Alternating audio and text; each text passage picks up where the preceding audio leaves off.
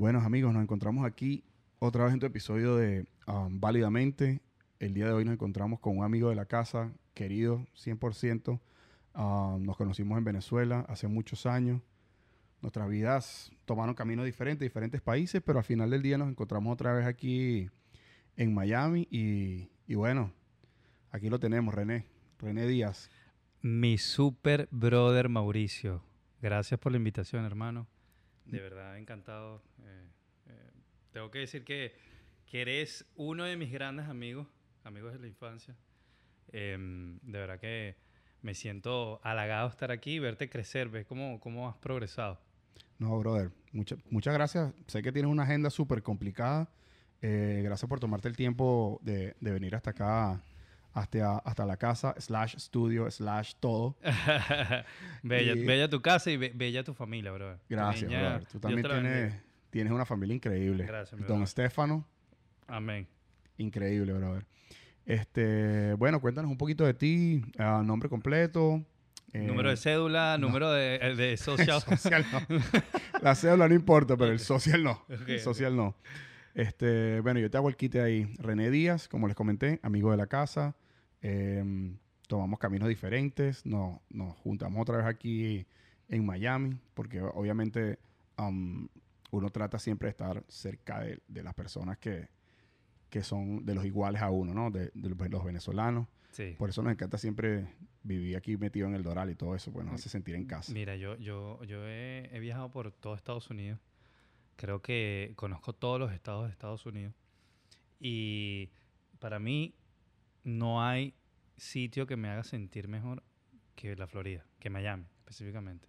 No, i- igual a mí, o sea, mire, yo estuve en Europa un montón de tiempo y todo, de diferentes países y Sí, todo, exacto. pero culturalmente sobre súper sabroso, ¿no? Eh, eh, estar con personas que son diferentes a ti, pero al final del día la sangre te llama, la sangre te llama y, y yo siento que mm, eh, en la Florida existe un pedacito de Venezuela, primero por el número de habitantes que venezolanos que, que- habitan aquí, obviamente, valga la redundancia, en, en la Florida.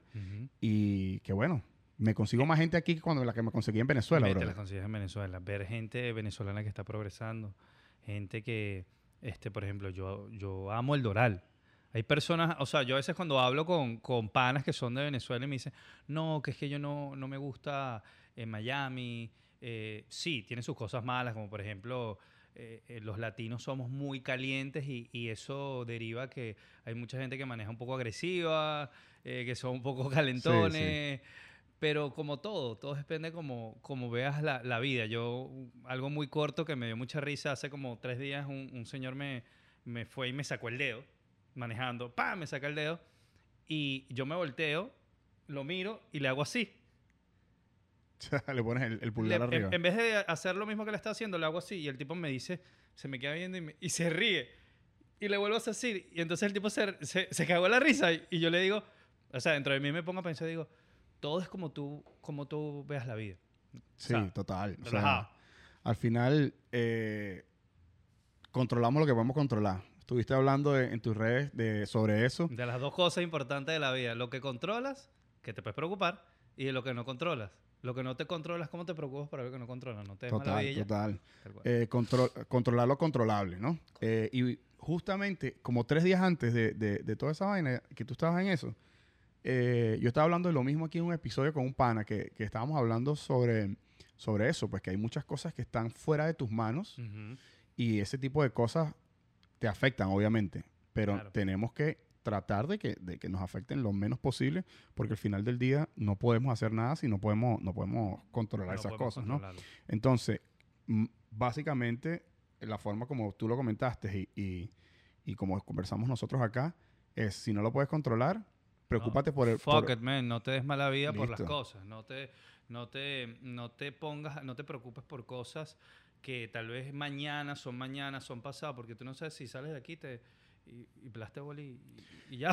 Sí, total. Y mi esposa estaba... Ella es eh, súper holística, las meditaciones y toda la cosa, las Tiene un respiraciones. nivel espiritual Tiene alto. Alto, además. Súper cool. Es una persona eh, súper cristiana y todo eso, súper creyente. Ujú. Y estaba en estos días escuchando un, un Y podcast. eso que es chama. Sí, y eso que es chama. 10 años menos Imagínate, Que yo. 28. que ayer cumplí Peluche 38. 38 años, papá. Entonces, bueno, eh, estaba ella comentándome sobre, sobre el, el- el podcast, que, el libro que, estaba, que está leyendo, que habla mucho sobre el presente, el pasado y el futuro. Ujú, Comenta el, el creador del libro que básicamente lo que importa y lo que existe, solo lo que existe, es el presente. Correcto. El futuro no existe, el pasado tampoco. El pasado ya pasó, el futuro no existe. Entonces, que nos tenemos que preocupar por vivir el ahora, porque el ahora es lo único que existe y es lo único que, que- que básicamente no- no- nos debemos preocupar. De lo que tenemos. ¿Qué opinas tú de todo, de todo ese sistema holístico y todo eso? Yo, yo he pasado por situaciones en mi vida que, bueno, yo, yo creo que tú lo sabes. eh, en- yo en el Coméntanos. año 2014, que fue una de las razones por la cual después, años después, tomé la decisión para, para estar tranquilo, por mi familia, de poder, de, de irme de Venezuela. Y es que yo en el 2014 a mí me intentaron secuestrar y me dieron dos disparos.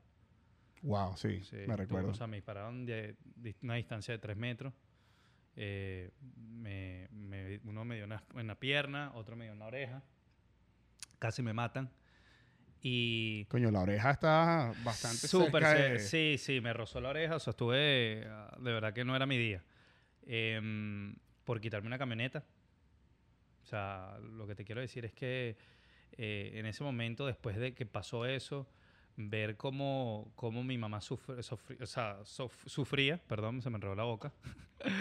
Eh, como, como mi mamá le, veía el dolor en mi mamá, mi familia, todo esto, eso fue muy trágico. Y ver cómo mi vida me pa- me pasó así súper rápido, eh, me di cuenta de que no vale nada preocuparse por cosas que no tienes a la mano, cosas que ya viviste o cosas que quieres tratar de detener, porque somos seres inconformes. Eh, simplemente eh, hay que vivir el ahora, hay que valorar lo que tenemos y sin dejar de dejar de, de- de- del drama para la, la- a la vida, porque a veces nos preocupamos en exceso y la vida, a mí la vida me cambió, a mí la vida me cambió.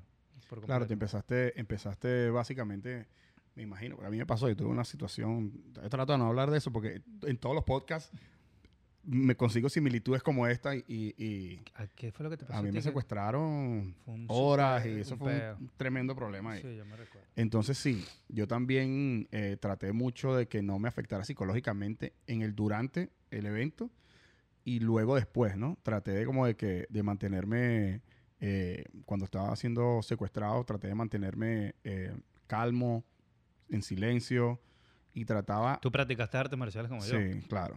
Eso Exactamente. eso te me ha ayuda ayudado también. mucho a mí. A mí me ayudó muchísimo en el momento de, de... Yo hice artes marciales muchísimo tiempo y me ayudó en el momento del manejo de estrés, que, lo, o sea, que también por mi carrera lo he aprendido a controlar, pero eso, eso no Sí. se lo deseo a nadie. Eso, No, de verdad. Y, y gracias a Dios, mira, por lo menos estamos aquí, lo, lo estamos contando, eh, lo vivimos como, lo- yo lo siento como una vivencia eh, que afectó mi vida en, el, en, el en, en forma en positiva. forma positiva, correcto. forma positiva, porque Ya ahora mira dónde estoy, estoy en otro sitio, estoy en otro país, hablo otros idiomas, ah, o sea, estoy en, 100%. estoy en, en- en otro, Pero apa- en otro apart- sistema. apa- ¿no? apartando de eso, eh, es lo. Ayer casualmente estaba hablando de eso con, con una persona y, y me decía: Tú tienes 31 años y me, me impresiona la, la manera que ves la vida. La manera como no te das mala vida por cosas que realmente uno no se da- debería dar mala vida, pero que las personas se dan mala vida. O sea, me, me, me da curiosidad. Le digo, bueno, yo viví esto y esto y. eh, o sea, para mí la vida tiene otro color. Claro. No, todos tenemos que estar preparados para la muerte de nuestros padres, es natural. Aunque es duele y, No, y es total. algo que, que yo ni lo puedo pensar, de imaginarme que, me- que se me va mi vieja, como tú, tú tienes a tus padres vivos, a los dos. Eh, pero es, es la ley, es ley de vida. Sí. Antipático es cuando el, el círculo de la vida te da otro, te da otro, otra vuelta y te toca en- como un padre enterrar a, a- a tu hijo. Ahí es donde. Muy donde- duro. Entonces, muy a- duro. mi respuesta fue como que hay que tratar de vivir el ahora, hay que tratar de pasar tiempo con la familia, hay que tratar de valorar lo que tenemos, ser agradecidos, todos los días tratar de ser agradecidos. A mí me pasa. Yo más adelante podemos hablar de eso. Yo estoy hoy en día en un punto, en un sitio de trabajo donde yo por muchísimos años soñé. Claro. Estás cumpliendo tu sabes sueño. que- y tú sabes qué me pasa a veces, que estoy trabajando, trabajando, trabajando y estoy cansado y quiero estar en mi casa. O sea, estoy inconforme, es natural. Entonces ahí es donde yo empiezo a trabajar el, el agradecimiento, tratar de, de trabajar, o sea, René, Sí, a, a veces no tenemos tiempo. no tenemos tiempo, quiero ser agradecido, mira lo que pasaste, cuándo te imaginaste estar donde estás. Entonces, eso es lo que a mí me ayuda a, a- a ver la vida de otro color. Y eso va derivado a lo que yo pasé en 2014. Sí, siempre, yo creo que las personas que, que viven de esa forma, yo estoy muy de acuerdo con todo lo que tú dices, um, siempre tiene que haber un, un detonante. Hay, siempre tenemos como un detonante, una enfermedad, una, un, algo trágico que nos pase. Familiar, Entonces, cosa. mi consejo es, si tú estás viviendo una vida feliz, tienes a tu familia, tienes a todo, dedícate aprovechar el tiempo para ser feliz. O sea, Pero tú dijiste eh, la, la palabra clave, felicidad. felicidad. ¿Qué es la felicidad? Yo te voy a, a responder para mí lo que es la felicidad. La felicidad no es, no son los momentos high, porque confundimos. La gente cree que la felicidad es eh, el, el rush de conocer una persona nueva, de una pareja nueva, esa sensación, esas mariposas. Eso no es felicidad. Eh, la felicidad no es tener, ganar dinero un día. La felicidad no es irte a rumbear con tus panas y caerte curde y, y ese, ese hype. No, eso no es la felicidad. La felicidad es esto, el día Tiene que ser una constante. Sí, la, la felicidad es la paz. La felicidad es lo que tú encuentras, esto, este hogar que tú tienes. Cuando tú te pones a ver televisión con tu esposa, con tu hija. Eso es felicidad. No, para mí la felicidad es, es un, te lo digo, o sea, mi- para mí la felicidad es, es un estado permanente. En mí la Correcto. felicidad es total y completamente permanente. por, eso, por eso te hice la seña. Estoy a veces más feliz, otras veces tengo problemas, pero al final llego a mi casa, estoy con mi gente y, y soy feliz, brother. Esa es soy, soy feliz. Fui feliz cuando dormía en un colchón inflable, eh, tirado sin saber qué iba a hacer aquí. Soy, fui feliz. Brutal. Fui feliz cuando... Ya va, y para los que no saben, yo necesito decirlo porque eh, es que es muy duro. Tú, tú vienes de una familia bien económicamente, una familia Sí, que, estaba súper bien en Venezuela, digamos, creo que hasta mejor que la mía. Eh, tu papá era, era dueño de, de negocio, bueno, es dueño de negocio. Eh, siempre te fue increíble, siempre fuiste un niño mimado. Sí, al final del día tuve un, un contacto, o sea, y, y de viejo, pues, porque yo me fui viejo. Eh, grande. Eh, tuve mi- yo siempre fui muy humble, muy humilde, pero, pero sí tuve un, un contacto con la realidad bien importante cuando, cuando me tocó venir acá. Y no solo, no solo cuando me tocó venir a Estados Unidos. Lo fuiste a Irlanda. Cuando me fui a Irlanda, y, y yo fui para Irlanda de estudiante, las personas venezolanas saben el, todo el tema de, de Irlanda, las estudiantes que, Cadivi. que los dejaron, los dejaron botados por allá. Y me tocó vivirlo varias veces. O sea, me tocó vivirlo allá, me tocó Claro. vivirlo aquí. Claro. Entonces, eh, como te digo, al final del día yo sí, ser feliz. Eh, algo que me ayudó fue el tema de, de que yo siempre, yo era más como, antes era como más pendiente con el dinero, bro. El dinero estaba así que no, yo quiero ser millonario, tengo que hacer esto, tengo que hacer lo otro, estoy ganando esto, estoy ganando muy poquito, esto no sé qué, y siempre estaba con eso. Una vez que yo dije, ok, yo tengo lo que necesito, soy feliz con lo que tengo, brother, el, el crecimiento profesional, en el amor, conocí a mi esposa, tuvimos nuestra hija, todo, todo empezó a florecer por la simple, considero yo, por la simple razón de que yo estaba conforme con todas las cosas que estaban pasando, yo estaba conforme como me sentía en ese momento, estaba feliz plenamente, logré ser plenamente feliz sin tener casi nada. Entonces ahora que tengo, Lo sabes valorar. lo sé valorar y, y me y siento feliz. disfrutar. Claro. Lo sabes disfrutar. Y lo sabes disfrutar, que es lo importante. El- el imp- lo importante es disfrutar el proceso. El proceso. Entonces, a, a lo que te estaba a- hablando de, de que las personas a veces no, no van día a día y no se disfrutan, no se lo disfrutan, no se lo disfrutan. Y, cuando, y tienen todo. Sí, yo, total. Tengo, yo tengo conocidos, panas, amigos, que tú los ves y tienen todo. Tienen lo que millones de personas desearían tener. Y sabes que no son felices. ¿Pero por qué? Porque la felicidad está aquí. La felicidad está dentro de ti, brother. La felicidad está... Nadie te puede dar felicidad, sino tú mismo te puedes dar la felicidad. Sí, tú decides qué hacer con y las y cosas. confundimos la felicidad con una persona que en vez de buscarla como complemento, la buscamos como relleno de algo, de un vacío que tiene. Sí, Y por es eso yo siempre- erróneo. Por eso yo siempre recomiendo, si tú estás con alguien Busca la que sea tu complemento. y te separa de esa persona, pasa un tiempo solo, consíguete a ti mismo para que no dependas de esa, de esa persona Me para pasó, ser feliz. yo soy divorciado. O sea, eso es público y notorio. Yo me divorcié. Y, y yo me conocí después de, de- de ese proceso, que es un proceso doloroso.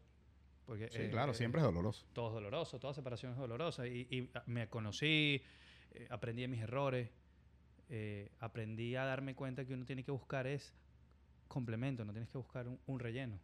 Claro.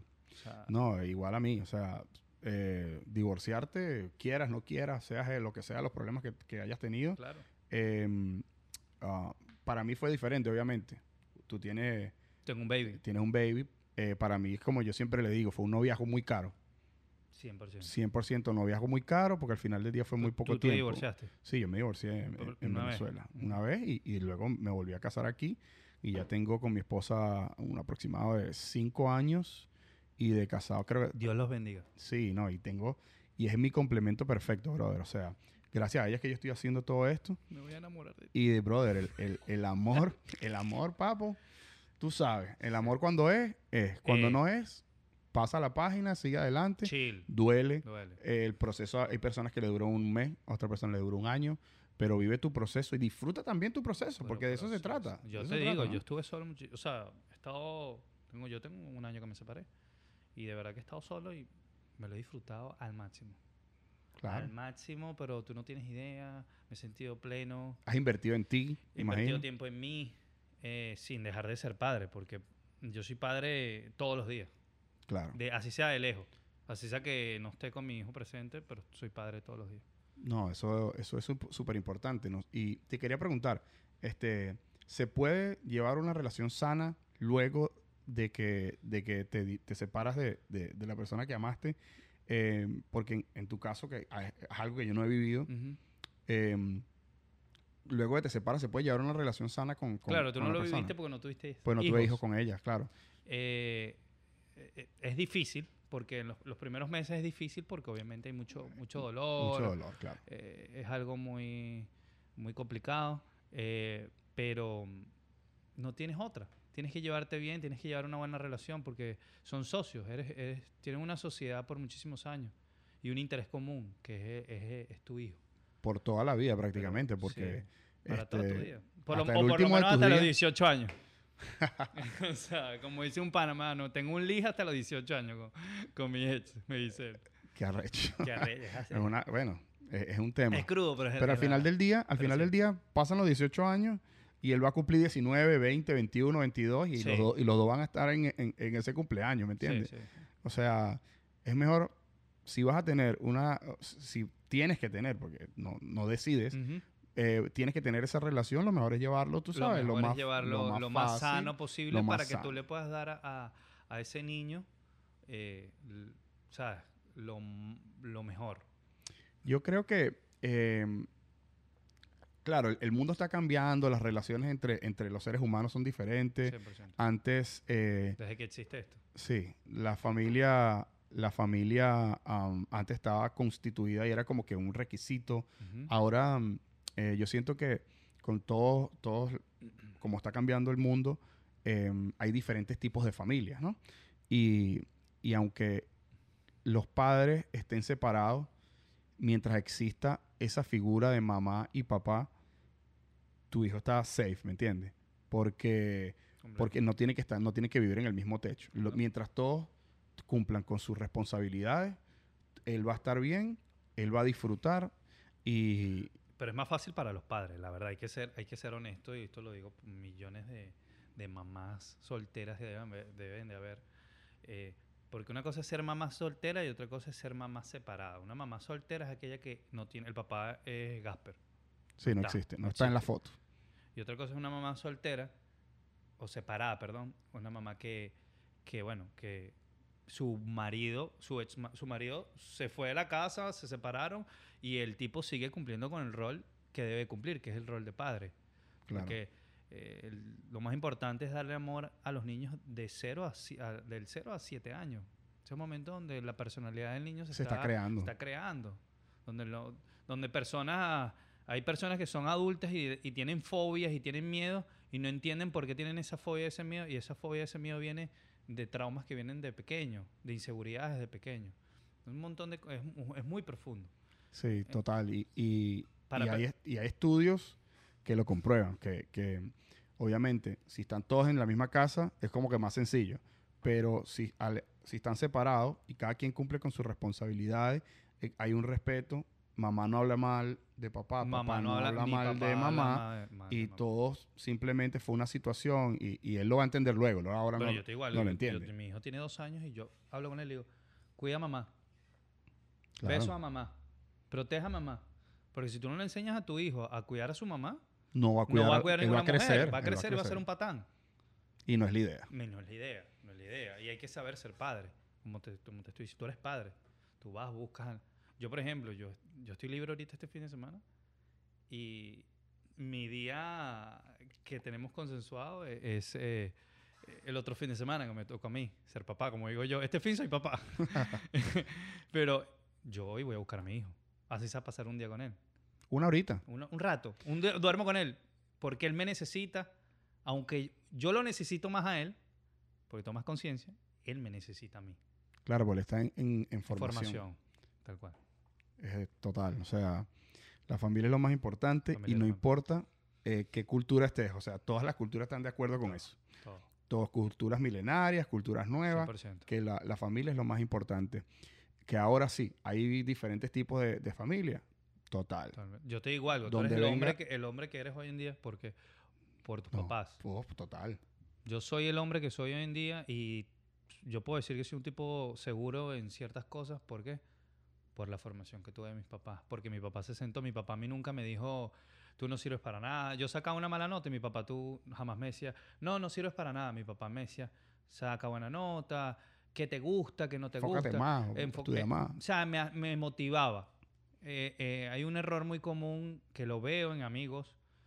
Yo tengo amigos de 45, de 50 años que veo que le dicen a los, a los hijos, no si sirves para bruto". mierda, eres un vago, eh, no eres bruto. Men, no. No, no, no. Le estás creando a, a ese- a ese- a Los esa niños, se persona. los niños se creen los cuentos se de Disney. creen los cuentos. se cree Disney. también lo que le dice su papá. O sea, es una realidad. Es una realidad. Es una realidad. Entonces, tenemos que tener mucho cuidado con Lo lo que que le decimos a nuestros hijos, porque eh, de eso, como tú comentaste, ah, van a haber inseguridades y, y lo, que, lo que llaman aquí en Estados Unidos los daddy issues, los mommy issues y todo eso. Eh, y eso tenemos que evitarlo a toda costa, porque ¿qué sucede? La evolución de nuestros hijos depende hasta cierta edad de los padres y esos, que, esos, que esos niños sean hombres de bien, mujeres de bien, en cierta forma va a depender de, de, y que, y de que ta- y nosotros que- mismos. Y tal vez tú, tal vez no, el, el, el niño cuando crezca va a ser un tipo exitoso o va a ser un- una buena persona, porque no tiene nada que ver si vienes de una familia separada o no. Pero si tú eres una, vienes de un hogar donde tus padres no te inculcaron seguridad y no te dieron amor, no te enseñaron a dar amor, creas personas disfuncionales. Creas Total. personas que no, en el futuro no saben tener una relación, no saben demostrar amor, no saben expresarse. Y eso es la diferencia. No, total. Yo, yo considero que es, es más. Es más exitoso una- un bebé o un niño que venga de, un- de- de padres divorciados, que se respeten, se quieran y, y lleven la fiesta en paz, como quien dice, a niños que los padres, por miedo a separarse o por miedo a castigar a ese niño, porque o- por separarse o por, por pueden pensar que, que los va a afectar y resulta que afectan más al niño estando juntos porque todo es una pelea, Claro, todo es un eh, problema. Correcto. mejor estar separado Es, pre- es preferible estar separado en, En buen- un hogar, en, término. en- en unos padres funcionales, que en uno, vivir en un hogar disfuncional. Claro, total. Esa es la palabra. Hay padres que me imagino que viven y tú yo he hablado con amigos que tú los ves que tienen una, una manera de ser medio weird y tú dices, pero ¿por qué eres así? No, es que mis papás son son son pareja. Es esa persona que te estoy diciendo conoció a los papás y los papás estaban en una parrilla y los papás se estaban matando. Él viene de un hogar donde los papás eran, vivían juntos, pero se mataban todos los días. Están acostumbrados a ver peleas, insultos, guerra. ¿Qué creas? Creas una persona disfuncional. Total. Mira, René, cuéntame un poquito de, de, de cómo llegaste aquí, brother. O sea, porque yo me acuerdo que cuando, cuando yo tenía, am, cuando a mí me secuestraron, que me tuve que ir, Ujú. toda, toda la cosa, es que yo me fui antes a Europa, em, tú querías, según tenía yo entendido, tú querías era irte a Colombia. Correcto.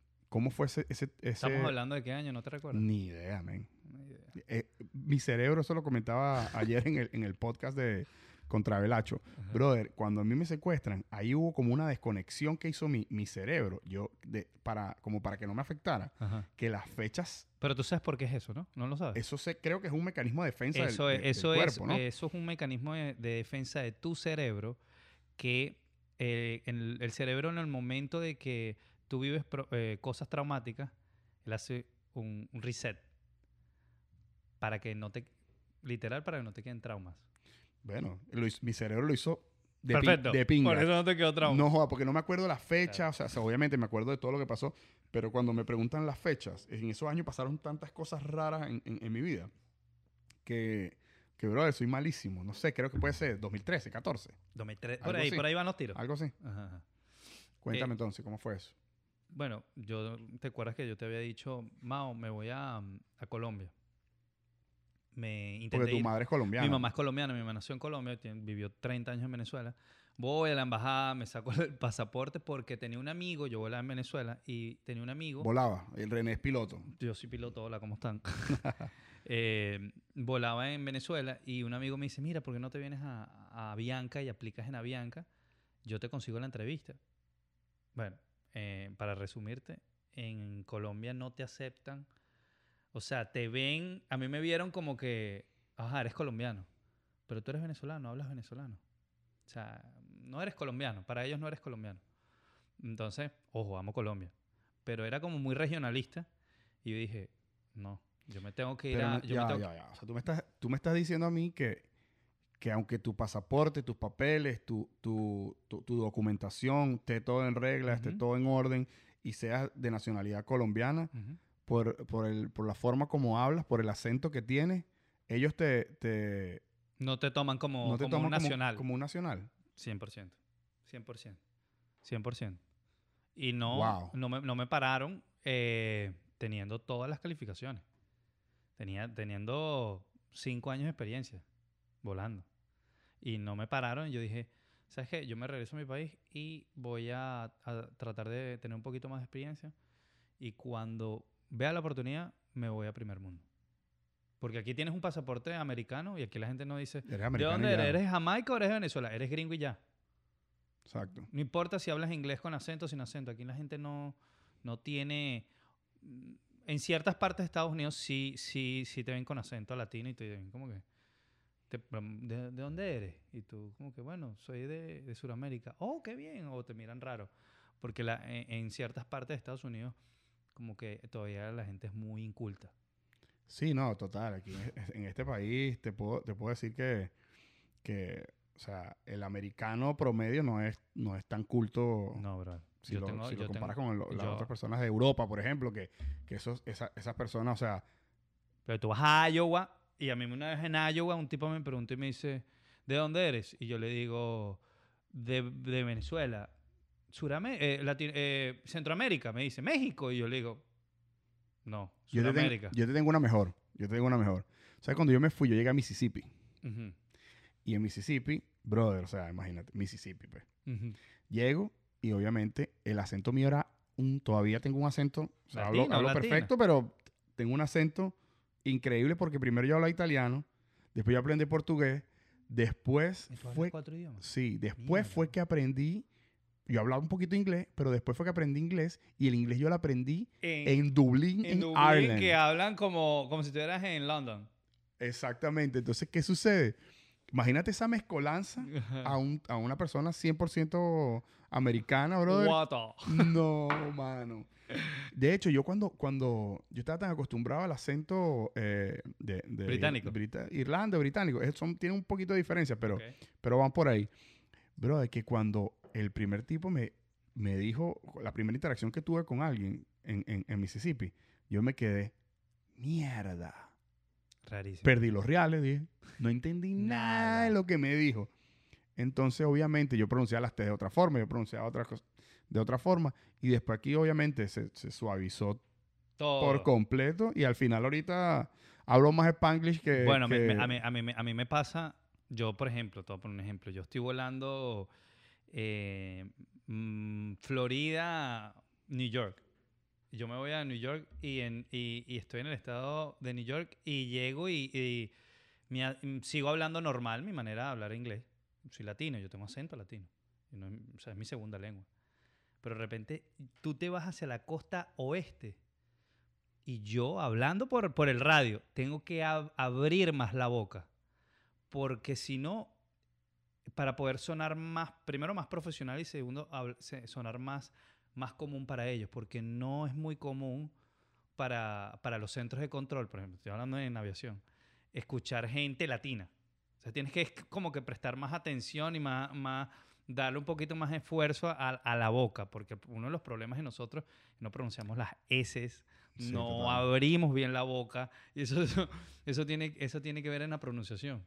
Sí, no, total. Eh, y más nosotros los venezolanos, que nosotros, yo me considero que en, en el español, digamos, eh, el español de España, que digamos es el original, este, con respecto al español de Venezuela, si lo comparas con el español, con el inglés británico versus el, el- el inglés americano, brother, nosotros cortamos toda Todo. mierda, todo, todo, y como lo hacen los americanos. Todo. O sea, los españoles, digamos, que tienen el, el- el- más puro, y nosotros los venezolanos es como que el más como, como, como los gringos, cortamos todas las palabras y si nos vamos a las regiones de, de- de- de cada país, o sea, la vaina es increíble. Igual en, yo tengo muchos amigos cubanos, obviamente, eh, viviendo aquí en Miami.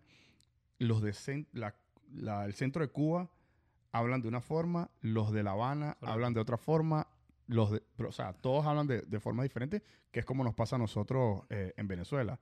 Los orientales, los maracuchos, lo- lo- los de Caracas, Sí. todos hablamos diferente, Sí. pero al final del día todos tenemos el mismo principio de que nos comemos las S, nos comemos al final y hacemos las palabras más cortas. No, hablamos muy rápido. O hablamos extremadamente rápido que, que, que- Tenemos muy, mucho. ¿cómo, cómo es que se dice en inglés cuando hablas eh, palabras de la calle? Em, tienes mucho em, Eh, en, en español lo tenemos. Ain't nobody got time for that. Sí, sí, pero en español como que, eh, háblame, ¿qué más? ¿Qué pasó? ¿Todo bien? ¿Qué hiciste? O sea, no sé qué, qué palabras raras usamos. Háblame. Coño, ¿sabes qué? Mira ese bicho ahí. El bicho este me llamó. ¿Quién, quién te llamó? No, ven acá para que veas. O sea, cosas raras, cosas raras que O sea, tú dices... un gringo que hable perfecto español, No tú le dices, no ven acá para que veas, "Ah". lo mató, se murió. Dicho la cabeza, explotó. Este, cosas también como, um, eh, ven acá para que veas, vamos a jugar PlayStation. O sea, vamos, o Eh, sea, sí, nosotros no hablamos. Mira, vas pendiente a jugar. ¿Qué? ¿Qué me dijiste? así mismo. Así, o sea, ah, vas pendiente a jugar, ¿sabes? Es diferente. Eh, bueno, lo que te estaba eh, terminando de, de decir lo de Colombia. Entonces, yo me, regre- me regreso a Venezuela, sigo trabajando, sigo volando, sigo volando, sigo volando, sigo volando. Eh, yo desperté el, eh, ese fanatismo por la aviación desde muy pequeño. ¿Cómo empezó todo eso? Exacto, porque, porque yo desde que te conozco, estás con el pedo de los aviones. Sí, y yo hice otras cosas en mi vida que imagínate. Em, porque mi papá trabajaba en una base aérea, mi papá era militar.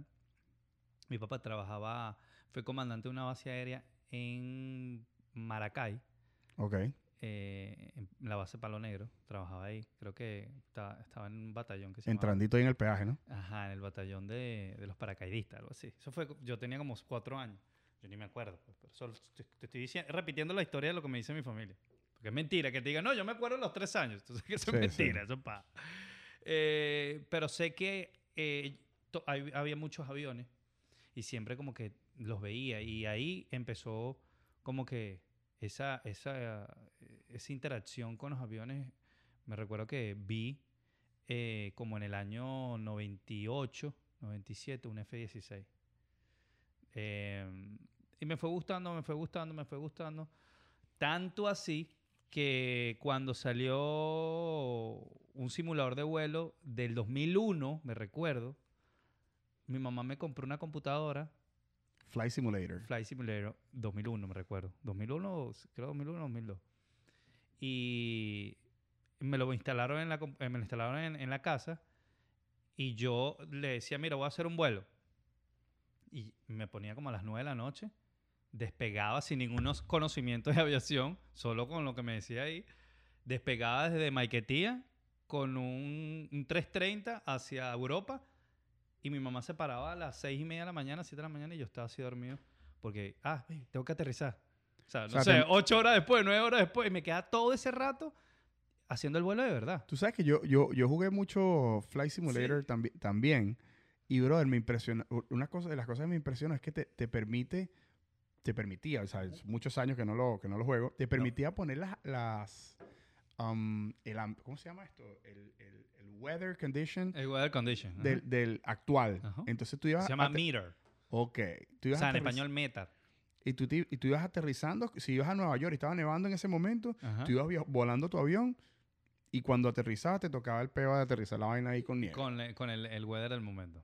Increíble. Ajá, entonces, Entonces, nada, yo duraba... estamos hablando de qué edad. eh, 2001, imagínate, yo tengo 31, tenía yo como 10 años, algo así. Ok. Eh, chiquito.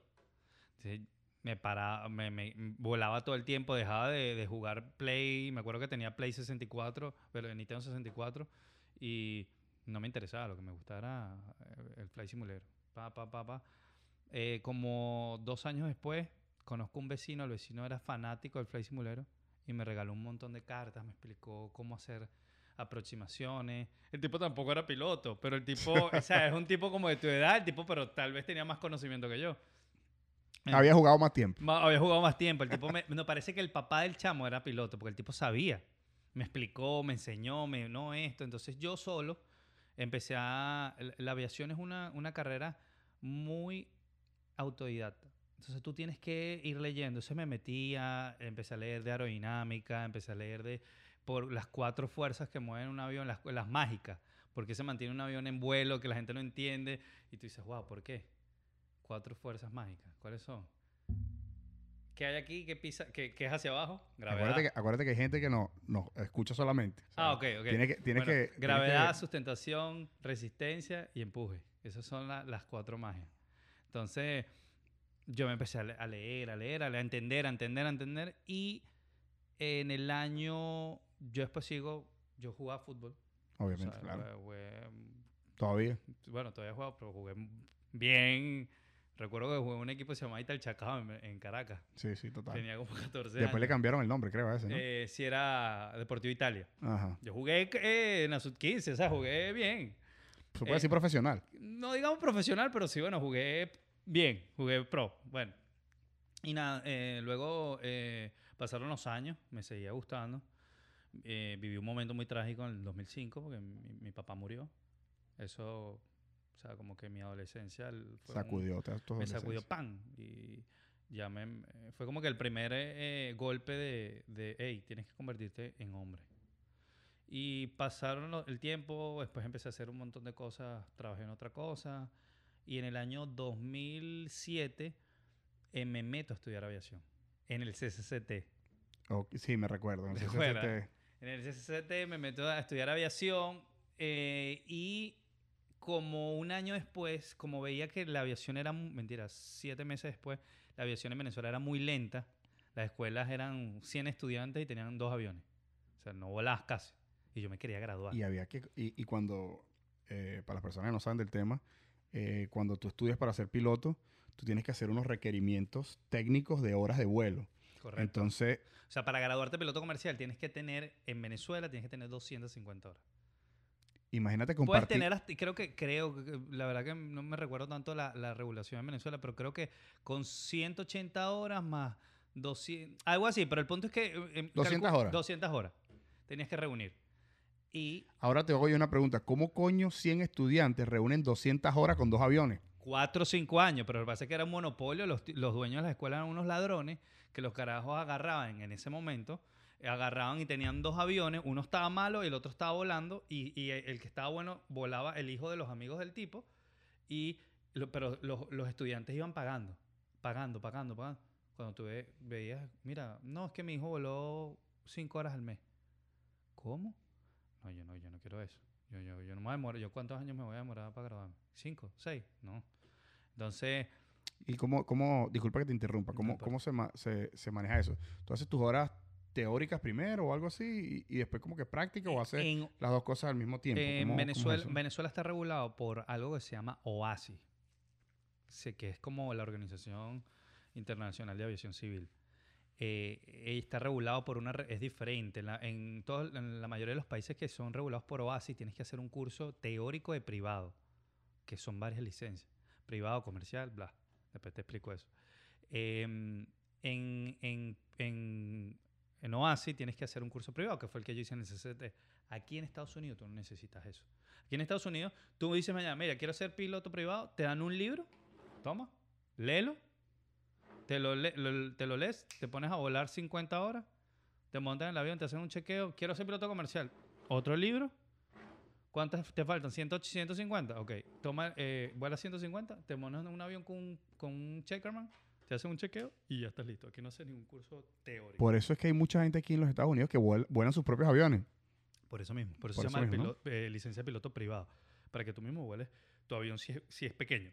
Si es más grande necesitas otro entrenamiento, etc. Bueno, eh, yo pasa el tiempo, eh, me digo, bueno, ¿qué quiero hacer? Empecé a averiguar para irme a Estados Unidos. En Estados Unidos el- el- la carrera muy costosa. Y yo no Y sabía... con la moneda en contra, imagínate. Si yo no sabía hablar inglés. Fíjate cómo pasa el tiempo. Uno dice, "Cómo, mira dónde estoy hoy en día. Eh, luego, y después, después te cuento, luego yo me fui a estudiar a Boston, viví en Boston siete- como siete meses, aprendí a hablar inglés, eh, bla, bla, bla. Eh, entonces yo dije, ¿qué hago? Me, me, me empecé a averiguar por internet y averigué en Argentina. En Argentina me salía más barato porque para ser piloto, bueno, por ejemplo en Estados Unidos, graduarte de piloto comercial son como 80 mil dólares. Esos, Wow. esos 80 mil dólares tenías que juntarle estadía Y vivir aquí. y vivir aquí. O sea, y, y el mejor sitio para, para estudiar aviación es la Florida, por el weather. Si tú te vas a estudiar aviación en, en, no sé, en Iowa, tienes que darte cuenta que en, en winter no vas a volar lo mismo, por el weather. O sea, me Claro. explico. Aquí en la Florida, como el weather es casi siempre igual, excepto ahorita que vienen las tormentas, Sí, pero la tormenta es algo puntual, pues. O sea, vienen... pero, pero no hay- Algo de no- momento, pues. Es de momento. Entonces, No es... O sea, aunque sí es cíclico, o sea, la tormenta es, es una, una temporada. una mientras temporada. que el... el- el- eh, si tú vas a Nueva York, o sea, son cinco meses de nieve y dale. Ya es otra cosa. Y tienes que estar con algo que se llama Cold Weather Operation. O sea, es otro, otra cosa. Eh, nada, entonces nada, yo me mm, decidí, me voy para Argentina. Viví en Argentina, me quedé dos años en Argentina. Tuve una novia en Argentina. Viví con la novia en Argentina. Eh, Me imagino. Súper bien, ¿no? Vale, el- Daniela se llamaba, me recuerdo. Le tengo mucho cariño, la tengo en Facebook, somos panas. Eh, me gradué en Argentina, me fue súper bien en Argentina y me regreso. Me ofrecieron trabajo en Argentina, pero eso te estoy hablando 2010, donde Venezuela estaba en un momento, la aviación privada en, en Venezuela en ese momento era Claro. la ruta más, más, más, la ruta de aviones privados que más, más movimiento tenía en el mundo era la ruta de Miami, Caracas, para que sepa, lo puedes googlear. En Ahí ese te creo. momento. Entonces, yo decía, wow, yo me voy para Venezuela, en Venezuela consigo algo. Yo no quiero, y estoy cerca de mi familia. Me regreso a Venezuela y empecé a volar. Volé como eh, tres años con un banco, luego me fui con un seguro, me, me fue súper bien, eh, monté mi compañía y en el año 2017 decido, empecé a ver que todo empezó a caer y empecé a darme cuenta que, que las únicas personas que volaban aviación corporativa en Venezuela eran los enchufados. Y yo no quería... Tiene No- relación con nada de eso. Yo no, no, no te miento. El, el piloto que voló en los últimos 20 años en Venezuela, decir que nunca le voló un enchufado es mentira. No, Porque claro. es, es mentira, porque era quien manejaba eh, eh, todo. Maneja, manejan, la, manejan las divisas, Pero uno, el bueno, dinero uno, uno- y uno todo, trabajaba. Yo, no- uno no, tú, no estás, tú te estás ganando tu dinero honradamente. honradamente sudando. Pero bueno, yo decía, yo no quiero, yo no quiero seguir volándole a esta gente, yo no quiero volarle más a esta gente, yo no quiero ser Ya entré como una conciencia. Yo no quiero seguir Sí, si colaborando algo- a esta gente. Si algo que podemos decir, la persona que te conocen y que te conocemos, es que tú tienes un, un- o sea, una integridad, Sí, yo, o sea, bastante... yo fui guarimbero, tú lo sabes. yo, yo sé. Sí, Este, Pero no, no de los que eh, con la bandera, de los que me iba a Altamira y me caían a piedra y me llevaron preso y me, me- ¿sabes? todo. Todo, todo el mundo sabe. Entonces, o sea, tienes tus convicciones bien claras. Pues. Estaba Entonces, muy claro. Pero tenía una familia que alimentar y una familia que, que, que salir adelante. Obviamente, en cierto momento le llegué a volar. ¿no? Yo, a mí no me da vergüenza decirlo. Sí, no, porque al final tienes que ganarte el pan, ¿no? Tengo que ganarme el pan. Pero dije, yo no quiero seguir en esto. No quiero, no quiero, no quiero ser partícipe de esto. Teniendo una compañía, Mauricio, teniendo, me iba súper bien. Muy, muy bien. Quien me conoce lo sabe. O sea, yo estaba pleno. Sea, me iba para me, me iba para los, imagínate, me iba para los roques yo volando avión feliz. Era, Sí, que eso es pura rumbita. eso es o sea, era perfecto, era un mundo perfecto. Eh, nada, y, me- y de- decidió regresarme. Deci- pe- perdón, decidió irme a Estados Unidos. Digo, bueno, me voy a Estados Unidos. Y sin licencia. Porque yo no tenía licencia americana, como te dije. Yo me grabé en Argentina y de Argentina convalidé a Venezuela. Pero yo dije, voy a, a Estados Unidos, voy a ver cómo hago. Ya había, ya había hecho la planificación en el año 2015, me había venido para acá a estudiar inglés. Estudié inglés. Vas atando, vas atando los cabos. O sea, Fui haciendo poco a poco. 2015, pan, ok, tenía la una compañía rodando, me estaba yendo bien, me voy a, a Boston a estudiar inglés. Tenía familia en Boston, tengo mis tíos, me apoyaron muchísimo, me quedé con ellos, estudié inglés, eh, aprendí, seguí estudiando un poquito, un po- un poquito, un poquito, un poquito. Me vengo después en el 2017 para acá y pensé que era más fácil. Pensé que era eh, ir, presentar un examen y ya. Y no fue así. Fue una locura. Fue una locura. eh, para que entiendas, em, en, Estados Unidos hay la licencia más alta, se llama ATP. O sea, eh, piloto de transporte de línea aérea. Eh, esa licencia se le da normalmente al, a- o sea, se le da, la sacan los pilotos que van a volar en líneas comerciales. transatlánticos y cosas No, así. no, comerciales. O, o si vas a volar en una compañía charter de PIC, necesitas esa, de piloto al mando, necesitas eh, esa licencia. Pero es la licencia que tiene más ranking aquí. Si tú, hay muchos trabajos que te piden, si no tienes ATP no puedes entrar. Entonces yo dije, bueno, yo no voy a irme por una- la licencia comercial, que es la que viene antes. Yo dije, yo no me voy por eso, yo me voy por el ATP. Fui, saqué- eh, estudié seis meses, est- me saqué la Go licencia. big or go home. Brother, estudié seis meses. Eh, presenté un examen de nueve horas y agarré mi, mi- mi- mi licencia. Me costó 25 mil dólares, me recuerdo. Uf. Brother, Ay, ¿qué pasa si, pa- qué pasa si, si pagas los 25 mil dólares y después la rapa el examen? te raspaste y ya, Te jodiste. te jodiste. Tuve que estudiar inglés. En ese momento, para que entiendas esto, en ese momento me ayudó muchísimo. Necesitaba conseguir un trabajo que para, para el mientras tanto. ¿Qué hice? Mm, Muchos no saben, pero eh, eh, mi pasión también es la cocina. Yo amo cocinar. Eh, tengo conocimiento de eso. Tengo un poco de estudio de eso. Y mm, trabajé aquí en cocina mientras estudiaba. Cuando, o sea, trabajaba, llegaba a mi casa a las 3 de la mañana, me levantaba a las 7, me ponía a estudiar iba y cocinaba otra vez. Eh, tú sabes que yo toda la vida he sido un- una persona que me cuido, que voy Sí, al gimnasio. gimnasio, todo. No hice ejercicio como por un año. Me engordé como 30 libras porque era estudiar, trabajar. En los días libres hacía Uber. ¿Por qué hacía Uber? Para que entiendas. Porque el, yo me mentalicé, el Uber te va a ayudar a practicar el inglés. Yo me iba a Palm Beach, me iba a Boca Ratón a agarrar pasajeros allá y practicaba mi inglés, mi inglés, mi inglés. Y después dije, ¿sabes qué? Yo me voy a empezar a agarrar pasajeros haciendo Uber. No tengo la licencia todavía aquí en Estados Unidos, pero voy a empezar a agarrar pasajeros en, Boca- en Opaloca. ¿Por qué? Porque en Opaloca hay muchos pilotos. Entonces, de repente puedo hacer un contacto de alguien que yo lleve un día un piloto y pueda conseguir un trabajo efectivo.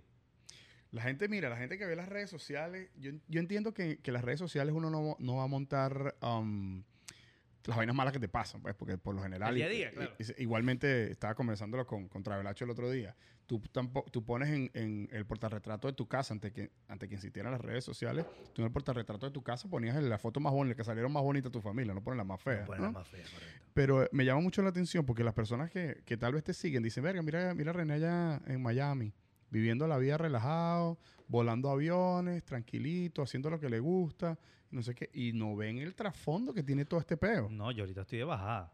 Yo estoy de bajada, bro. Espérate, yo te voy- y te lo digo de corazón. Yo me vine aquí con, con algo de apoyo económico mío. O sea, yo tenía algo en, el- en mi cuenta de banco que me ayudó. Pero aquí no hay dinero que te aguante. No, aquí no hay ¿Por cuánto que tiempo? aguante. Por, o sea, ¿por cuánto? No hay cartera que te aguante. Entonces, tenía que salir a, a luchar. Y lo que te estoy diciendo, yo me fui a Opaloca y dije, voy a ver si conozco a alguien. Un día conocí una persona, un pana, hoy en día es mi pana, y le dije, mira, pana, yo en un mes me chequeo de piloto. Si tienes algo por ahí para trabajar, yo buscando, weón. Te hablo claro, yo todavía no me había llegado el permiso de trabajo. También estaba, Estabas en un proceso estaba en un migratorio proceso migratorio, estaba buscando, porque no era tan fácil. Entonces el pana me, me, me ayudó y fue como yo conseguí mi primer trabajo para volar acá. Después que me llegó mi social y todo eso. Entonces lo que te quiero decir es que no importa lo que estés viviendo hoy, búscale, sácale la oportunidad a eso que tú estás haciendo. El hacer Uber a mí me ayuda a practicar el inglés. Hacer Uber me ayuda con, a hacer networking, a conocer personas.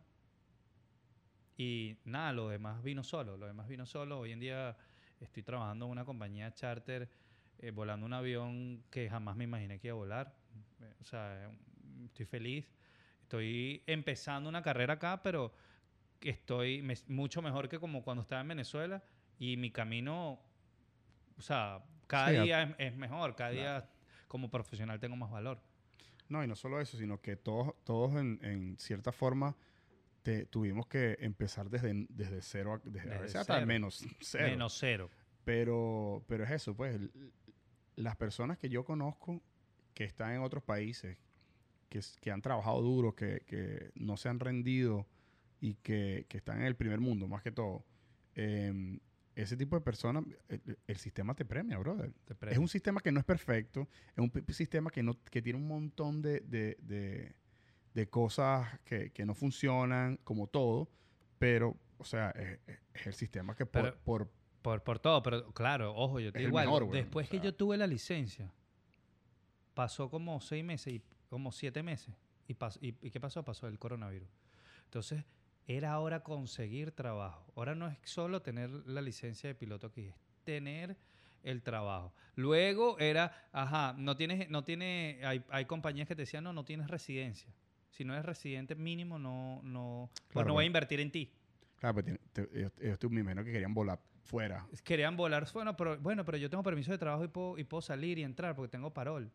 No, no importa. O sea, hay compañías que no invierten dinero en ti porque dicen, ¿cómo yo invierto un curso de, de pagarle un simulador a este tipo, que un simulador que vale 30 mil dólares, para, para que este tipo, si no, no, ¿quién me, quién me garantiza que él va, él va a estar aquí por mucho tiempo y que me va a responder?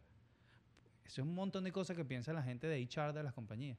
Entonces, fue conseguir un buen Claro, trabajo. es inversión riesgo, no, no Claro. lo puedes culpar tampoco. Me llegó la residencia, todo estuvo mejor. O sea, lo que te digo, fue un proceso muy lento, pero de verdad que, chamo, yo. Gratificante al Yo, yo final del soy día, ¿no? eh, bendecido. Dejé- no, sacrifiqué muchas veces rumbear, sacrifiqué. mm, eh, yo, yo soy una persona que tengo que tener mucho cuidado porque en, en Estados Unidos, si tú tienes un DUI, no puedes volar. Oh, shit. Para que sepas. O sea, es muy... O sea, si yo, tengo, yo me gano un DUI, me vas a ver volando las pancartas, levantando las pancartas en, en, en la playa. La de los aviones que, que tú los ves llevando las pancartas, me vas a ver ahí, porque no me vas a ver volando otra cosa. Ninguna compañía... Sabes que tú ni tomas ya, me imagino. No, yo tomo, pero mm, tengo mucho cuidado. O sea, trato de, mira, estoy contigo. Oye, marico, tú, tú eres un tú eres gerente, weón. Sí, Oye, te da un DUI a ti no, no, no, no, no es lo mismo que me lo den a mí. O de repente me quedo en una casa. O, o sea, tengo mucho pedo. coge, Mucho, tu, coge tu Uber y ya. o cojo mi Uber. Correcto. Pero no, tengo mucho cuidado en eso. No, yo no, yo no puedo. Vamos a estar claros. En Venezuela tú estás de repente con un pan y decías, bueno, vamos a fumar un porro. Claro. Aquí, no, yo no me puedo fumar un porro, man. No es que me guste, pero, pero a veces una me, un- un- me fue un porrito. Claro. No, yo no puedo. Yo tengo cuatro años que no me meto un porro. Sí, eso ya es historia del pasado ya. Eso pues. no puedes hacerlo. Claro, porque es algo, aquí, es aquí te algo- pueden hacer un drug test eh, eh, eh, Aleatorio. Se llama random drug test. O sea, un random. Claro, también, también con el crecimiento que puedas tener eh, personal y profesional, viene de la mano con, con ciertos sacrificios que ya, igual, igual como padre, como, Como todo. como todo. O sea, tú vas entrando en unos roles en tu vida que ameritan ciertos sacrificios y no solamente eh, personal, sino también profesional. O sea, No, tú, porque por tú ejemplo, sabes, no, aquí- no aquí- puedes ponerte en eso. Aquí todo el mundo fuma. claro, no, Aquí aquí- tal vez la- si me ve alguien de Venezuela dirá, oh, todo el mundo en no, Miami. es que aquí, fuma- sea, aquí los el- cigarros desaparecieron. Aquí la gente fuma marihuana toda la 80% vida. de las personas entre 20 y 40 años fuman marihuana. Nadie me puede decir lo contrario. Tú vas a una rumba y tú ves a la gente fumándose un porro. Es normal. Aquí hay estados que es, es libre. En, en New York acaban de, de, California. de- No, pero ahorita en Nueva York lo acaban de poner eh, libre. Como recrea- recreacional. O sea, lo que te quiero decir es muy normal. Y yo, yo, ni, yo no, o sea, eso no, eso no existe. Mi vida no puedo. Yo tengo que mantenerme como, como, un, como un militar en ese sentido. Sí, pero al final eh, No es un sacrificio, porque para mí no es que yo amo, pero como te digo, muy social. Sí, de pero es algo que puede, es algo que, que podías hacer antes que ahora no puedes. O sea, Sí, te puedo poner un ejemplo. Tú estás de repente en un momento soltero y sales con una chama y la chama se fuma un porro y la chama te dice, mira, ¿quieres un poquito? A veces por, por un poco de presión social tú dices, bueno, yo me fumo un poquito de... No, eso no existe, eso no hay manera que tú, que tú lo hagas. Claro, pero lo, la- lo gratificante es que, como estábamos conversando fuera del aire, eh, tú eres una persona que hace lo que se dedicó, o sea, lo que quiso estudiar y lo que, lo que logró, lo estás haciendo en el Estados Unidos, brother. O sea, yo conozco un médicos que hacen Uber, yo conozco eh, abogados que están en una cocina. Yo tengo No 10 por, no por, no por de- no, no, denigrar a nadie. denigrar a porque nadie, todo- pero, pero es difícil. pero esas personas tuvieron esa pasión, pues se metieron en una universidad a estudiar cinco años, brother, y es porque les llamaba la atención, porque querían hacer de su vida eso, y al final del día la vida le dio una vuelta y, y- y- y por cuestiones del destino no pueden hacer eso. O sea, yo considero que el- el- el- la ganancia versus el, el sacrificio está ahí, pues. o sea. Está ahí, está ahí. La verdad, mm, pienso que he sido afortunado. No sé si me lo merecía, pero he sido afortunado. No, pero es que aquí no sé, no sé, en- hoy en día no es de, de merecer o no merecer. Si tú haces tus cosas, Yo creo que yo creo en eso. La lo, lo que me considero que, que he sido es disciplinado. Yo soy una persona demasiado disciplinada en, en todo lo que me proponga en mi vida. Soy como competitivo conmigo mismo. Si yo quiero esto, lo voy a hacer, lo voy a hacer, lo voy a hacer, lo voy a lograr. Yo te voy a, te voy a poner un ejemplo. Y esto es algo muy personal. Yo recuerdo cuando yo llegué aquí como en el año 2017, 2018, ah, por las redes. ¿Tú sabes qué decía la gente en las redes? Al piloto, el piloto que no vuela. Así mismo, hermano, me lo mandaban así por, por mensaje directo. El piloto que no vuela. ¡Ay! se burlaban. ¿Tú sabes qué hacía eso en mí? Me alimentaba. Me alimentaba. Me alimentaba. Me, me, eh, me hacía tener más fuerza. Me hacía tener como si me metiera un van para estudiar. Porque sí, en realidad no estaba estudiando, pero ¿sabes qué estaba haciendo? Preparándome para poder estudiar, porque aquí, esto no es Venezuela, aquí las cosas no se consiguen. Yo tengo panas que me han llamado, Marico, tú no conoces a alguien que pueda yo presentarle la- el examen de la licencia de piloto, eh, coño, pagándole una vaina, Marico, yo le pago todo. ¿Tú sabes? No, papi, aquí no existe eso, No, ¿viste? imagínate, Aquí no hay- un avión menos. Aquí no hay segundas vueltas, ¿viste? Aquí no hay la tangente, aquí no hay eso. Aquí es estudiar, ser disciplinado, más nada, aquí no hay otra. Algo de que estaba hablando el otro día con un amigo también que hablaba de las energías. Yo no soy un super, siempre lo digo, yo no soy fan de, de las energías y todo eso.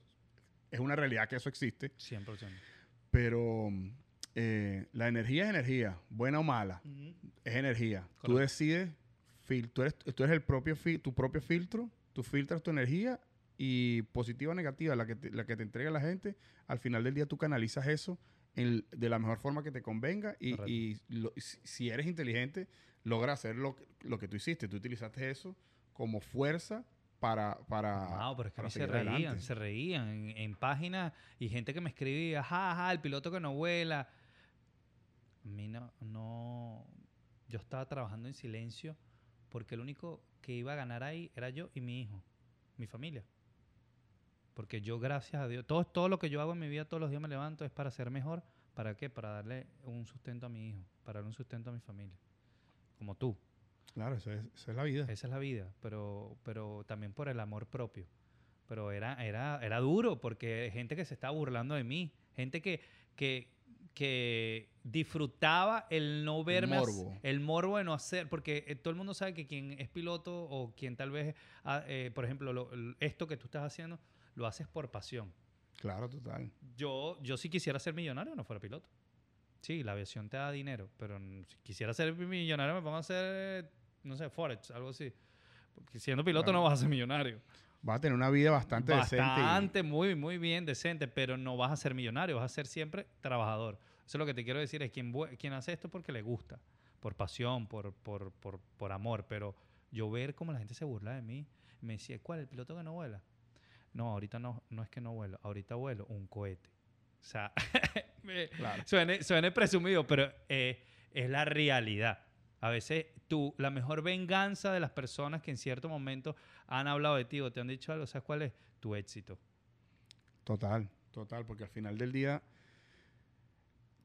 cuando logras el éxito, esa persona no tiene más nada No que tiene decir. más nada que Siga decir. con su vida. Pero, no importa, pero ojo, a mí no me importa lo que dicen los Pero demás. se pierden en el, se pierden en el, en el, en el río de comentarios de mierda que hace la gente. Realmente yo no le paro mucho a lo que dice la gente, pero, pero de verdad eso yo te lo confieso. no, a hay, mí me hay afectaba. cosas que, hay cosas que te llegan. me o sea, afectaban, eh, eh, me afectaban. Es como si un y ejemplo. quién lo dice también es O importante. es como si, no sé, eh, eres una persona que no tiene papá, nunca conoció a su papá. Entonces alguien te toca la llaga y te dice, ajá, el, el que no tiene papá. O sea, es algo que te va a afectar. Tú puedes ser el, el- lo que tú quieras, pero te toca una tecla de esa y te, te, a mí me te toca, mueven a las mí- fibras. A mí me tocaban la tecla, Mauricio, cuando me decían y me escribían directo. Ah, el que no vuela, el que no vuela. Ah, el piloto. ¿Cuál? El piloto que no, jaja, y se reían. Y yo, tranquilo. callado. Confía en el proceso. tu en mi parte y listo. proceso. Que sabía que no- era incierto porque no sabía si lo iba a poder lograr. Pero O sea, es que eso, eso es lo, lo- lo- lo bonito de, de tratar algo. Porque ¿qué sucede? Si tú no, o sea, si tú nunca has fallado, eso significa que nunca trataste nada importante. ¿Me Correcto. entiendes? Entonces al final del día, o sea, piloto, el único piloto que yo conozco eres tú. Bueno, imagínate. O sea, ¿cuántas personas pueden ser eh, eh, pilotos? O sea, so- son contadas. Todo- no, las cualquiera puede ser son- piloto. Lo que, el- el- lo que Sí, no pero- creo que la persona que eh, no todo el mundo tiene el amor y la disciplina, porque esto es una carrera que no consigues las cosas. Bueno, yo voy a estar cuatro años en la universidad y ya. Eventualmente me graduaré. No, exactamente, no. Aquí puedes pasar cuatro años y en cuatro años de repente si no has tenido suerte, no has, no has- porque aquí de verdad la suerte tiene que ver mucho. Yo tengo conocidos que, yo te poner un ejemplo, yo conozco un, un- un chamo que el carajo lo deportaron de aquí, no, me- no lo deportaron, no lo dejaron entrar en Ba- eh, viniendo de Bahamas y le dijeron, tú estás viviendo en Estados Unidos de turista. Y el carajo, como que, ok, lo- le quitaron la visa de turista. Años después se vino. No sé qué fue lo que hizo, creo que se casó, no sé, no sé qué fue lo que hizo. El chamo, me fíjate todo lo que pasó. El- ¿Sabes lo que hizo? Agarró y consiguió un trabajo y ahorita vuela un mega cohete. ¿Qué, tiene que, qué, quiere decir eso? Suerte. Sí, pero Sí, también eso- tiene que ver lo que tú haces con tu suerte. También tiene que ver lo que haces con tu suerte, pues tú vas a tener mucha suerte, pero si no... Fue si inteligente, no- el chamo si fue no inteligente. utilizas tus recursos apropiadamente, como todo recurso se agota.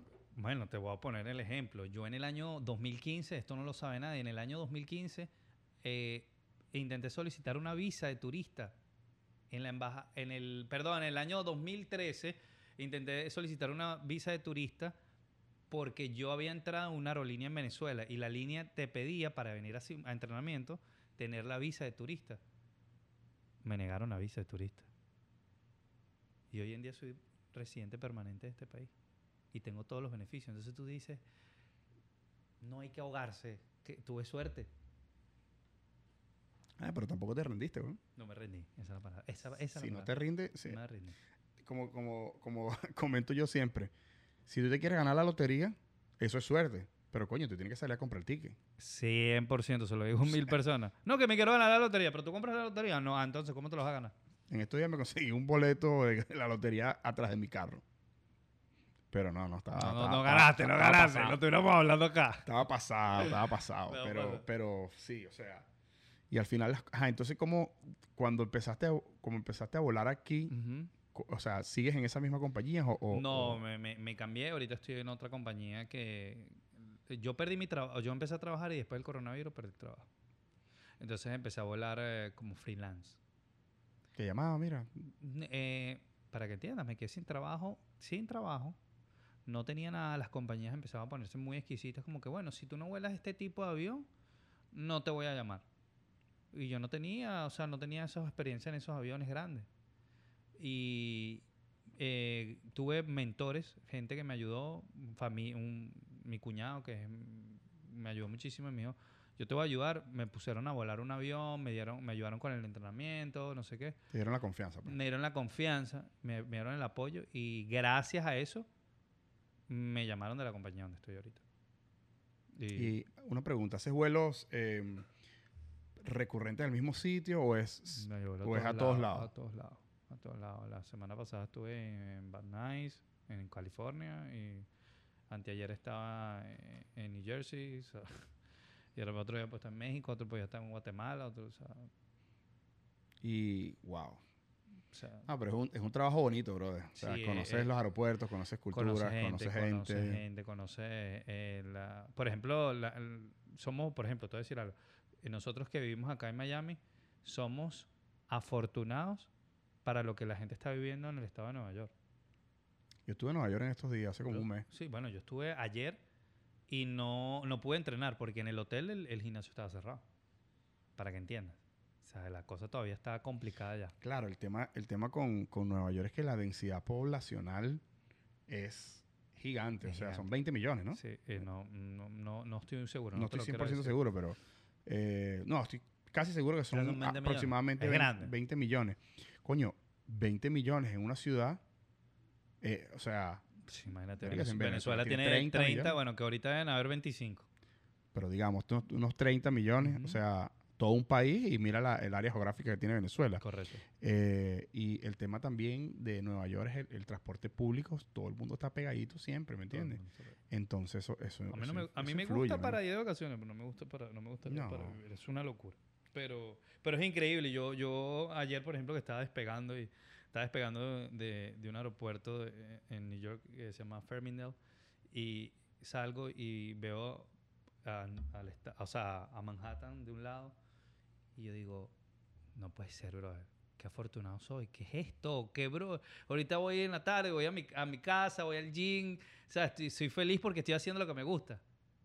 Eh, eso no tiene precio. Hacer lo que te No. gusta. eh, eh, Haya que haber, o sea, pa- así pasa, hayas pasado las penurias que hayas pasado, todos los, los problemas. claro. Al final del día conseguiste tu objetivo. Y me imagino que eh, eh, dentro, de tu, dentro de tu profesión habrán otros logros, tal, tal- no me los tienes que decir, pero habrán otros logros Para también. lograr. Otros logros que quieres seguir. Bueno, yo trabajando sueño con pues. llegar a, a volar en, no sé, un Global 7000, un Global 6000, o ir a volar de, en Spirit, o no sé.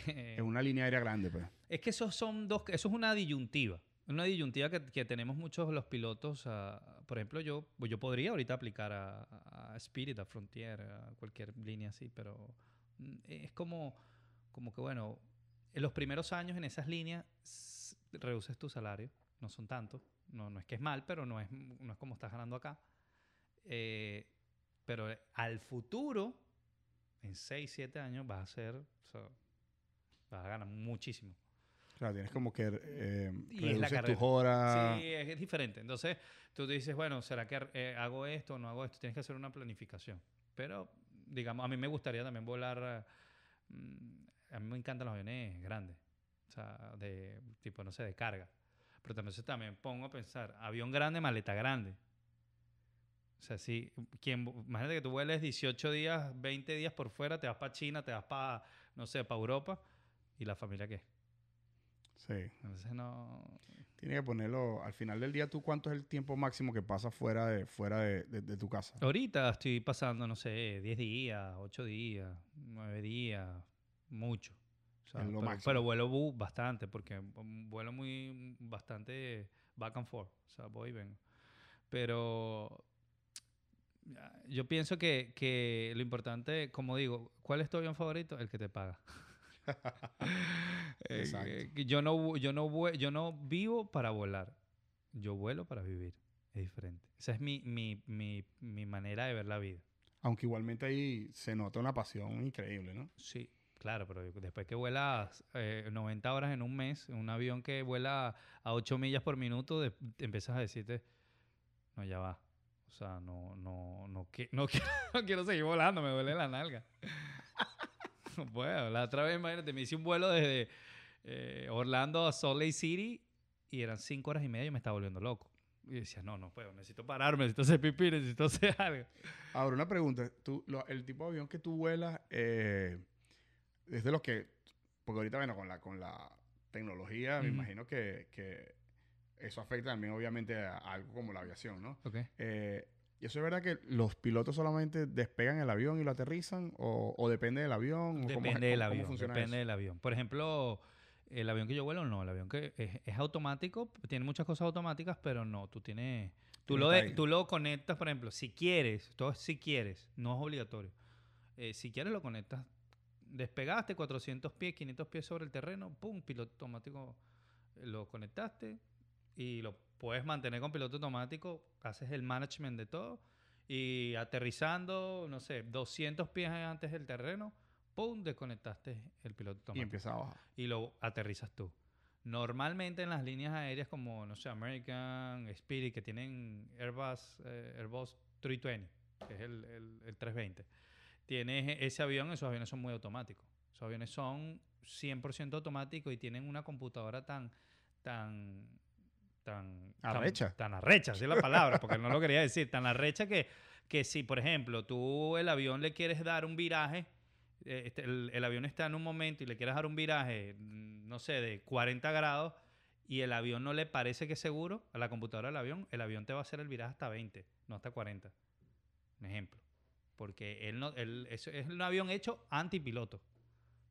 Los aviones, Aviones antipiloto. aviones hechos antipiloto. Es una computadora. O sea, su- eh, no sé, eh, el O sea, avión lo despega, por ejemplo, lo despegas. Ajá. Y si el avión, tú le metiste un ángulo de, de rotación más el pitch que le estás metiendo es mayor a lo que la computadora piensa que es seguro, él no te lo va a dar. Te limita, pues. Te limita. Tú le quieres meter 20 grados de, de pitch, el, el avión te va a dar 12. Porque él dice, bueno, no, este huevón o se va a estolear o me va a pegar la cola del avión en la pista. Porque está así.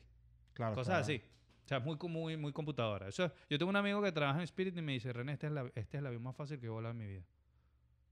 La computadora.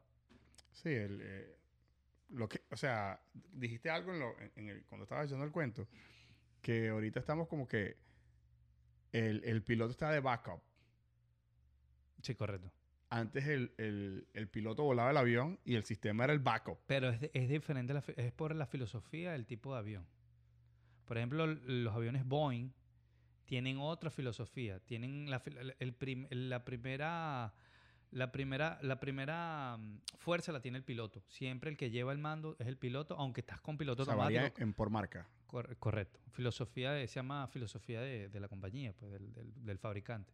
O sea, eh, Boeing no te va a limitar que, que tú hagas un despegue, según lo que yo entiendo. Nunca he volado un, un, Un Boeing. 737 ni un Claro. 747 ni nada. Pero yo, yo estoy, lo, lo que sé es que no, no tienes una limitante de eso. Las computadoras funcionan de otra manera. Eh, eh, como mi avión. Mi avión es un avión de alta tecnología. El que yo vuelo ahorita es un avión de, de alta tecnología y no te limita. Si tú le quieres meter todo el, el, el up to you. ¿sabes? Pam. Claro. Y lo que lo van a sentir son los pasajeros. Correctamente.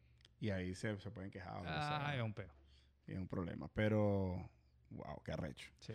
Mira, cuéntame el, el, el, el René de las redes sociales, brother. He visto que estás ahí con, de, de partner con, eh, soy el... Soy el vegano, soy el mi vegano. pana, que le mando saludos. Por Eh, cierto, me está escribiendo ahorita que después no diga porque vamos a entrenar. Este, el, el René de las redes sociales. Te he visto haciendo, eh, ¿cómo se llama? Participaciones con Soy el Vegano. Te he visto dando mensajes a, a las personas de, de superación. Este, ¿Cómo manejas eso? ¿Cómo, o simplemente posteas lo que tú consideras que, o planificas que quieres postear? ¿Cómo, cómo, cómo, cómo manejas sí-? Porque yo- tienes un, millón- un montón de seguidores. Sí, yo, ¿Qué- yo soy qué un poquito, yo soy un poquito como, como soy yo en mi vida normal. Soy espontáneo. Pero trato de, de montar cosas que tengan sentido para, para tratar de ayudar en el proceso a mucha gente. Hay mucha gente que está eh, tal vez en un momento de, de, problemas o tal vez en un momento que se sienten inconformes con su cuerpo o se sienten mal, o están llenos de frustraciones. Yo trato, en la medida de lo posible, ayudar a las personas de, de, de que, bueno, si yo puedo, ¿por qué tú no puedes? De, la otra vez como puse, en, tuviste lo que yo puse de, de en el gimnasio en el hotel. De los zapatos. Se me quedaron los zapatos. Yo tengo mi maleta programada de cuando voy a viajar. Pues se me quedaron los zapatos de. de hice la maleta de noche, llegué tarde, estaba haciendo algo. Llegué tarde, hice el cambio de maleta porque ya no hay tanto frío. Saqué una chaqueta y se me, se me quedaron los zapatos. Llegué al hotel, voy a entrenar. No, no voy a dejar de entrenar. ¿Por qué? Sí, me veo, me veo ridiculísimo con una ropa de gimnasio y con unos zapatos de, de vestir. Pero no importa, yo voy para el gimnasio. No, no es la limitante porque O sea, yo no puedo deja que las no cosas estúpidas te detengan, pues. Claro. Entonces manejo las redes de esa manera. Yo, o sea, el trato de poner cosas con sentido. No mm, como una persona normal. Mostrando lo real, porque las redes no, no es lo... La, la gente muestra, como dices tú, como una fotografía en una casa. Muestran solo lo que ellos quieren mostrar. No muestran cosas que sea un poco... O sea, en las redes sociales es mentira. O sea, Sí. es como los filtros. O sea, tú, como dice un pana, brother, no puede ser cuando... O sea, tengo que ver cuál es la foto de verdad de la chama, porque todo es un filtro. Claro, al final del día tienes que conocerla en vivo para ver cómo es. Venga, a ver cómo es la vuelta, porque ajá, o sea, es, es complicado. Todo el mundo quiere, quiere, la gente, la gente, eh, por eso es que muchas relaciones hasta ni cuajan por eso, porque en las redes sociales tienen demasiada, demasiados cuerpos brutales, demasiada gente bonita, demasiada gente mostrando dinero, demasiado, demasiado show. Pero todo eso es un momento de cada día. Nadie muestra sus problemas, sus deudas, su- sus carencias. No, nadie, nadie hace eso. Ni, ni, ni muestran lo que les cuesta, ¿no? Yo, yo llegué a tener este carro, un ejemplo, porque yo me sudé, porque trabajé, porque me forcé. No, la gente lo muestra como que mira el carro que Ven tengo. como el resultado final solamente, no ven, no ven, que es lo que yo noto de diferente en, en- en- tus redes. Eh, tú muestras un poco el proceso también, ¿no? Como que lo que, lo que has estado haciendo para llegar a Claro. tal cosa. No, y yo, y yo no muestro tal vez mi muchas cosas, no, mis logros económicos. Tú no me ves a mí No, no, eso- mostrando y que, bueno, a mí me encanta usar zapatos de marca. o sea, yo no me ves a mí mostrando, no, que mira, mira estos Valentinos, mira estos eh, Alexander McQueen. no, yo no hago eso, yo no, no, no, no vivo de eso. No me, no me interesa. Tampoco le saco dinero a, mis- a mis redes sociales porque no, No monetizas nada. no, no, me han ofrecido muchísimas veces, pero es que yo no, no es, no es mi mood. No, no es mi, no es el, lo que Sí, me yo llama creo la que, atención. yo creo que en, en tu caso, por ejemplo, eh, si monetiza, si llegase a mon- porque te conozco, si Ujú. llegase, lo digo, ¿no? Si llegase a monetizar eso, perdería un poco el, el- el- la autenticidad de, de las cosas que estás haciendo, Sí, ¿no? O sea, estarías más como que programado para hacer ciertas cosas por el valor agregado, el valor económico agregado de- de, por, tipo por, de cosas. por ejemplo, la otra vez fui a una pizzería en el Doral que se llama Moderato. y- Buenísimo. y, brother, es la, la mejor pizza que yo me he comido en Miami. Y yo llego y pago mi pizza, como mi pizza, ta, ta, ta, y le hago publicidad. Y el tipo me dice, coño, brother, eh, eh, ¿por qué pagaste? Y yo le digo, porque yo te estoy haciendo publicidad porque me gusta la pizza. No te estoy haciendo publicidad porque tú me si la pizza es mala, no te hago un coño. No, te estoy regalando porque es que a mí me gusta apoyar a la gente. Yo tengo, yo, yo tengo panas con restaurante acá. eh, tengo un pana que tiene un restaurante que se llama Cava Green que queda al lado de Sano Food. Y yo voy y a veces pago, aunque a él no le gusta. Pero yo voy y pago, pan. Él no se da cuenta y yo pago y le monto una historia. Porque está buena la comida, porque es mi amigo. Sé que tienes un mierdero, pero ¿cuántos seguidores tienes en Instagram? Como 246 mil, una cosa así. Cuarto de millón. Ah, sí, Chale así. bola.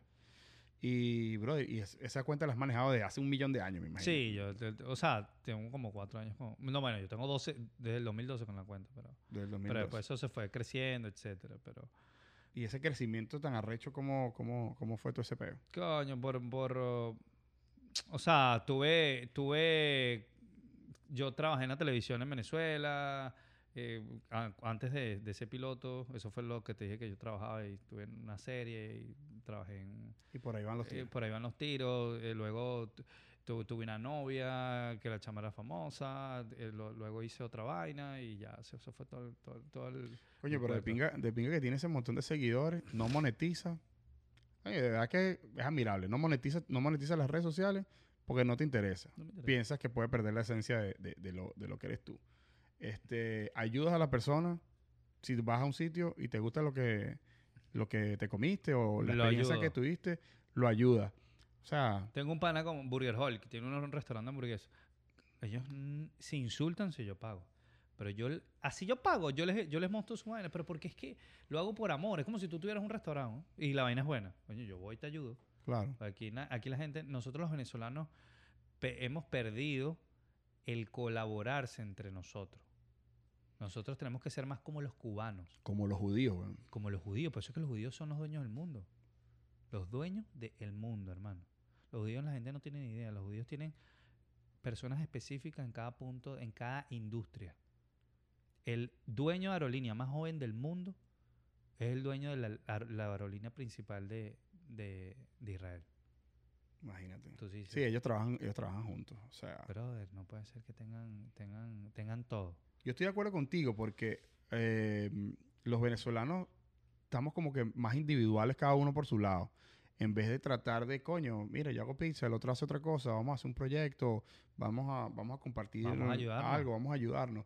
Nos falta. Inclusive yo creo que hasta hemos llegado al- eh, han llegado personas al punto de, de- de joderse uno a los otros. y todo. Claro, Y 100%. es súper criticable, total, ¿no? Deberíamos como que mantenernos más unidos, ya que vivimos unidos, porque es una realidad. unidos. O sea, vivimos todos, la mayoría de los venezolanos vive en un área delimitada aquí en Miami que se llama El Doral y, y ya hemos ido regando, ¿no? Poco a poco se han ido regando, por- también es porque hemos subido el, el- el- el costo de... Nosotros Doral, mismos hemos sí. subido los, los- los costos del Doral. Pero eso es porque llegaba gente que, mira, cuando me quiero esa casa, ¿cuánto vale? No, vale tan. Ah, toma. Claro. No, no, no, no. Pero deberíamos ser como los cubanos. ¿Cuán- tú, tú has visto, tú que tienes amigos cubanos, ¿tú has visto lo que hacen ellos? Mira, viene mi primo que se viene de Cuba.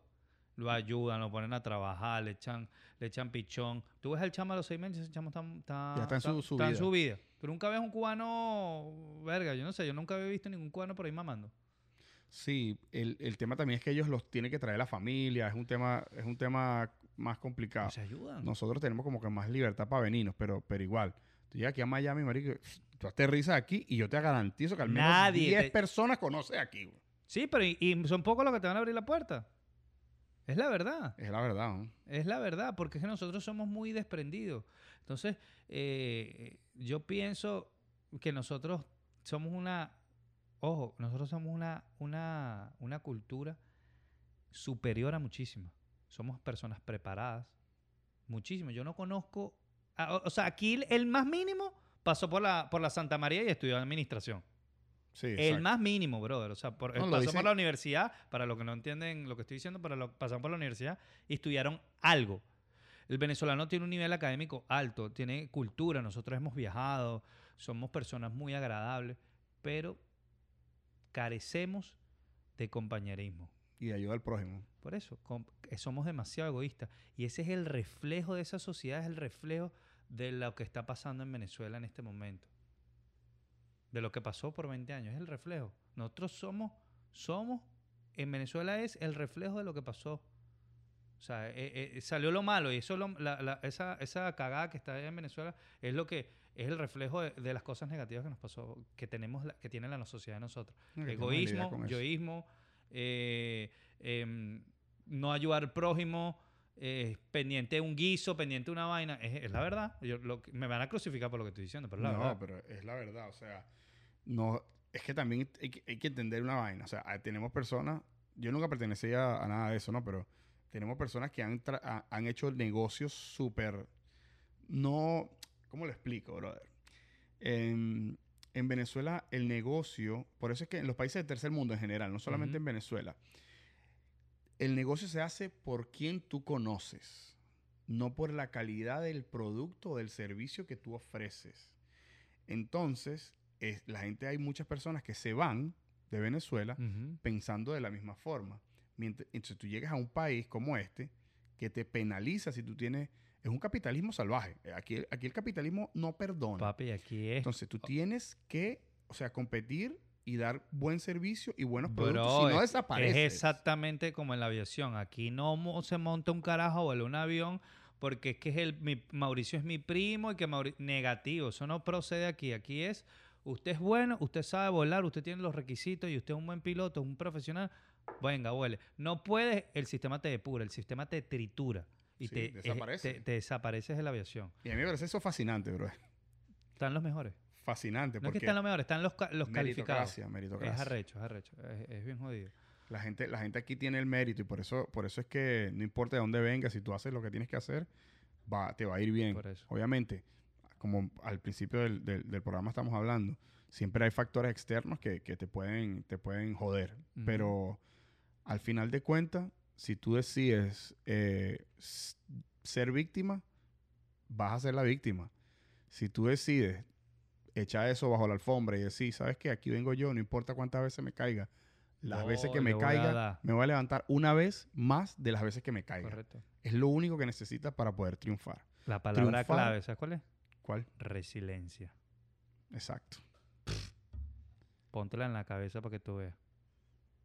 No hay nada más fuerte.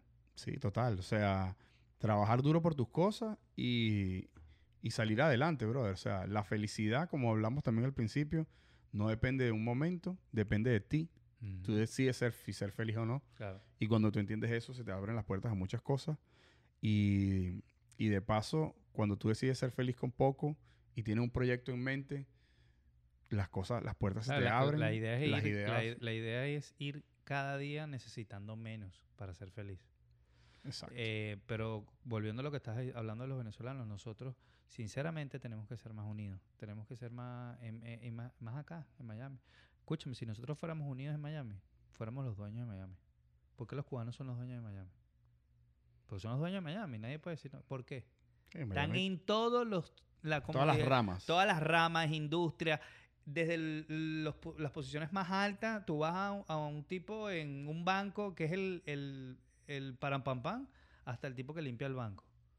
Los dos son cubanos o hijos de cubanos. ¿Por qué? Porque ellos se ayudan, bro. Porque ellos se ayudan. Y están, están ahí unidos. Entonces uno tiene que tratar de hacer eso. ¿Tú consideras que eso puede llegar a ser algo, es algo, yo no creo en la naturaleza del ser humano. Yo siento que el, el ser humano no tiene ninguna naturaleza. Yo pienso, yo considero que eh, si tú pones a una persona, un ser humano con, con perro, será un perro. Si lo pones con oveja, va a ser oveja. Para ponerlo más fácil, si lo pones con lobo, será un lobo y cazará oveja. Si lo pones con oveja, eh, correrá y perseguirá y tratará de que no, que no se lo come el lobo. Pero siento que dentro de, dentro de toda esa naturaleza que, que- que se pueda crear, eh, el venezolano le hace falta un poquito más de, de- de compañerismo, de, de- Siento que hasta puede llegar al punto de envidia. O sea, de Que por qué- es eso lo que porque él no, tiene me esa toca- vaina y por, algo que yo no lo quería decir. por qué tú, este marico tiene esa vaina Porque que este no la tengo yo. tiene eso y yo no lo tengo. Ah, tú sí, todo, es todo es una criticadera. Todo es una... ¿Por qué? Brother, porque lamentablemente en los últimos 20 años... eh, Nos han jodido la cultura, nos bro. jodieron las- la- la- el mindset. Nos jodieron todo el... el- o sea, el proceso de, de- de ser unas personas, coño, con empatía por, por- por los demás. Nosotros en Venezuela perdieron hasta el respeto a la vida. Tú ves un tipo tirado muerto y dices, ah, sí, mira, hay un tipo muerto ahí. Ves una señora, ay, no hay, no hay compañerismo, no hay... no hay eso. Empatía. Eh, empatía. Eso poco a poco se ha ido agarrando aquí, pero aquí en, en Estados Unidos, tú ves que muchos venezolanos se van del Doral. No, men. Me jodió un venezolano, estoy en los... Coño, pero ¿qué, qué está pasando, brother? Gracias a Dios yo puedo decir, yo tengo panas venezolanos que son mis amigos. Gente buena. Yo conozco, yo no puedo decir, no, a mí me jodió un venezolano. No, no, no, no. Yo no digo eso. Lo que digo es que eh, a veces eh, somos un poco egoístas y a veces, em, ¿cómo te digo? A veces no, la envidia es muy arrecha. Yo te digo, eh, te voy a poner el ejemplo en la aviación. Cuando antes yo de graduarme, a mí me dijeron 10 personas, no menos de 10 personas. Cuando tengas la licencia, marico, cuenta conmigo y te monto en el avión. Escucha esto que te estoy diciendo, para que, para que entiendas mi, mi experiencia. Te- apenas tengas la licencia, te montas en el avión y vuelas conmigo.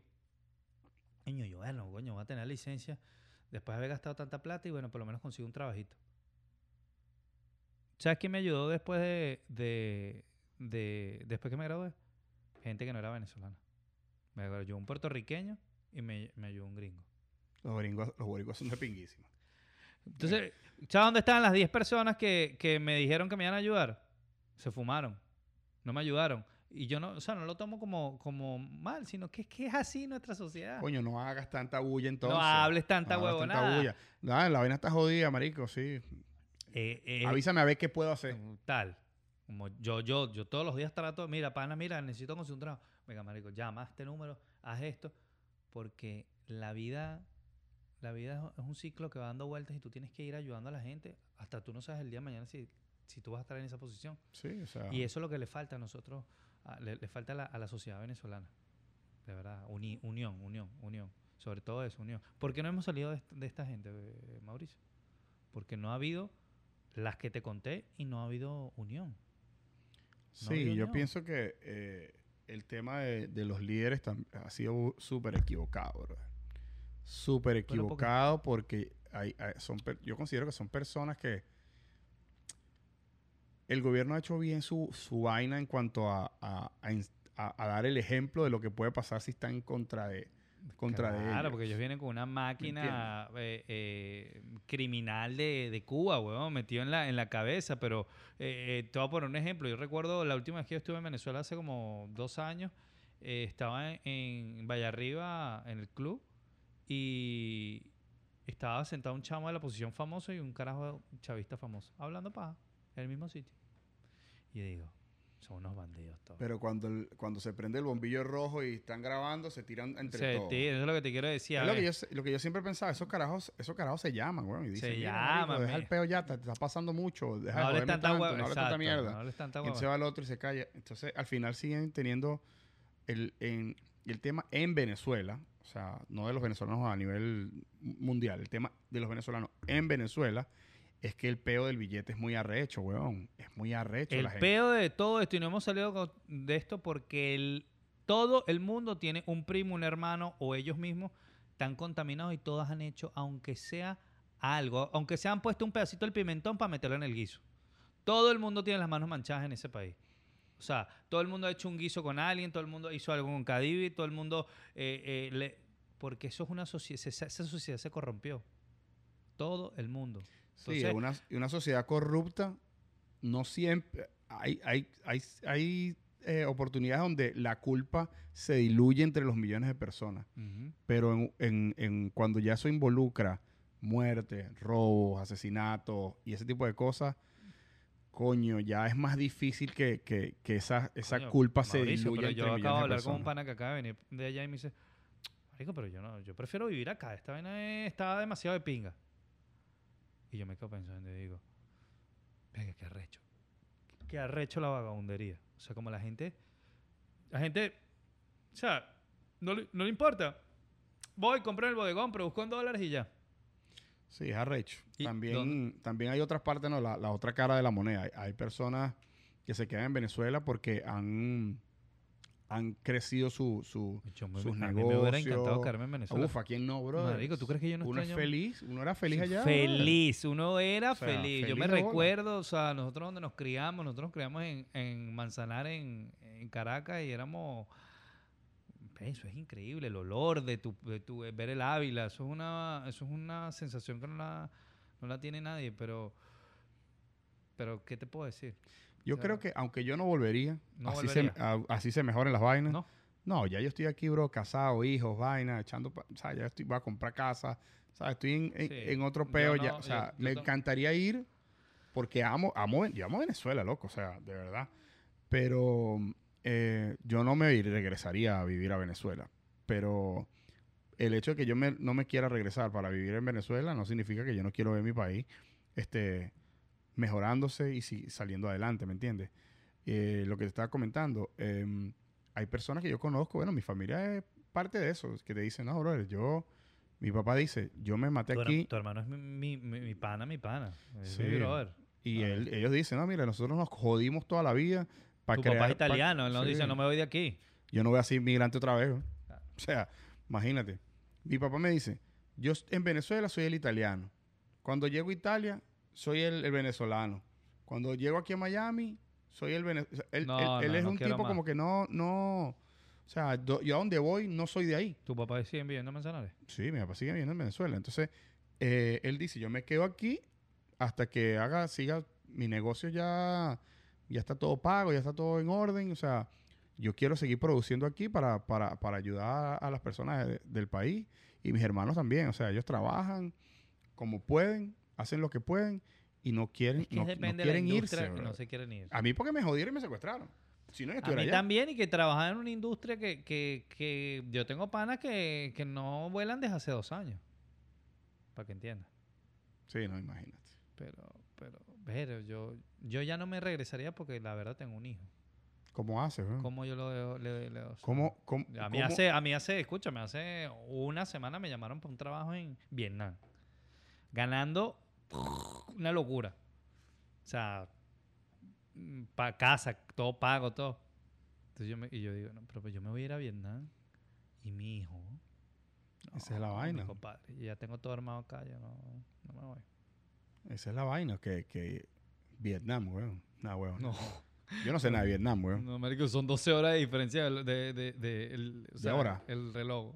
Imagínate, horas, 12 horas. No jodas. O sea, ahorita ya son las 2 de la mañana. Mira, y, a- y admiras a alguien de algún piloto que tú digas, mierda, que arrecho lo que logró este tipo, o que arrecho lo que alguien que haya tenido un, un inconveniente y logró eh, resolver el inconveniente, algún héroe así que, que tú, no que admires, No, tal vez, bueno, que- tal vez que- como que te pareció arrecho que me su pareció historia. a- arrecho la historia del, del, del capitán Sully, del, del, ah, ese fue el del, de el del Hudson, ¿no? Hudson.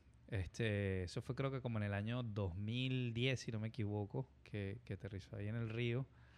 Pero eso es un- el mensaje de, de lo que pasó. Fue muy, muy cómico para mí porque es, es la combinación de estar en el momento indicado, con la persona indicada, eh, con las condiciones indicadas.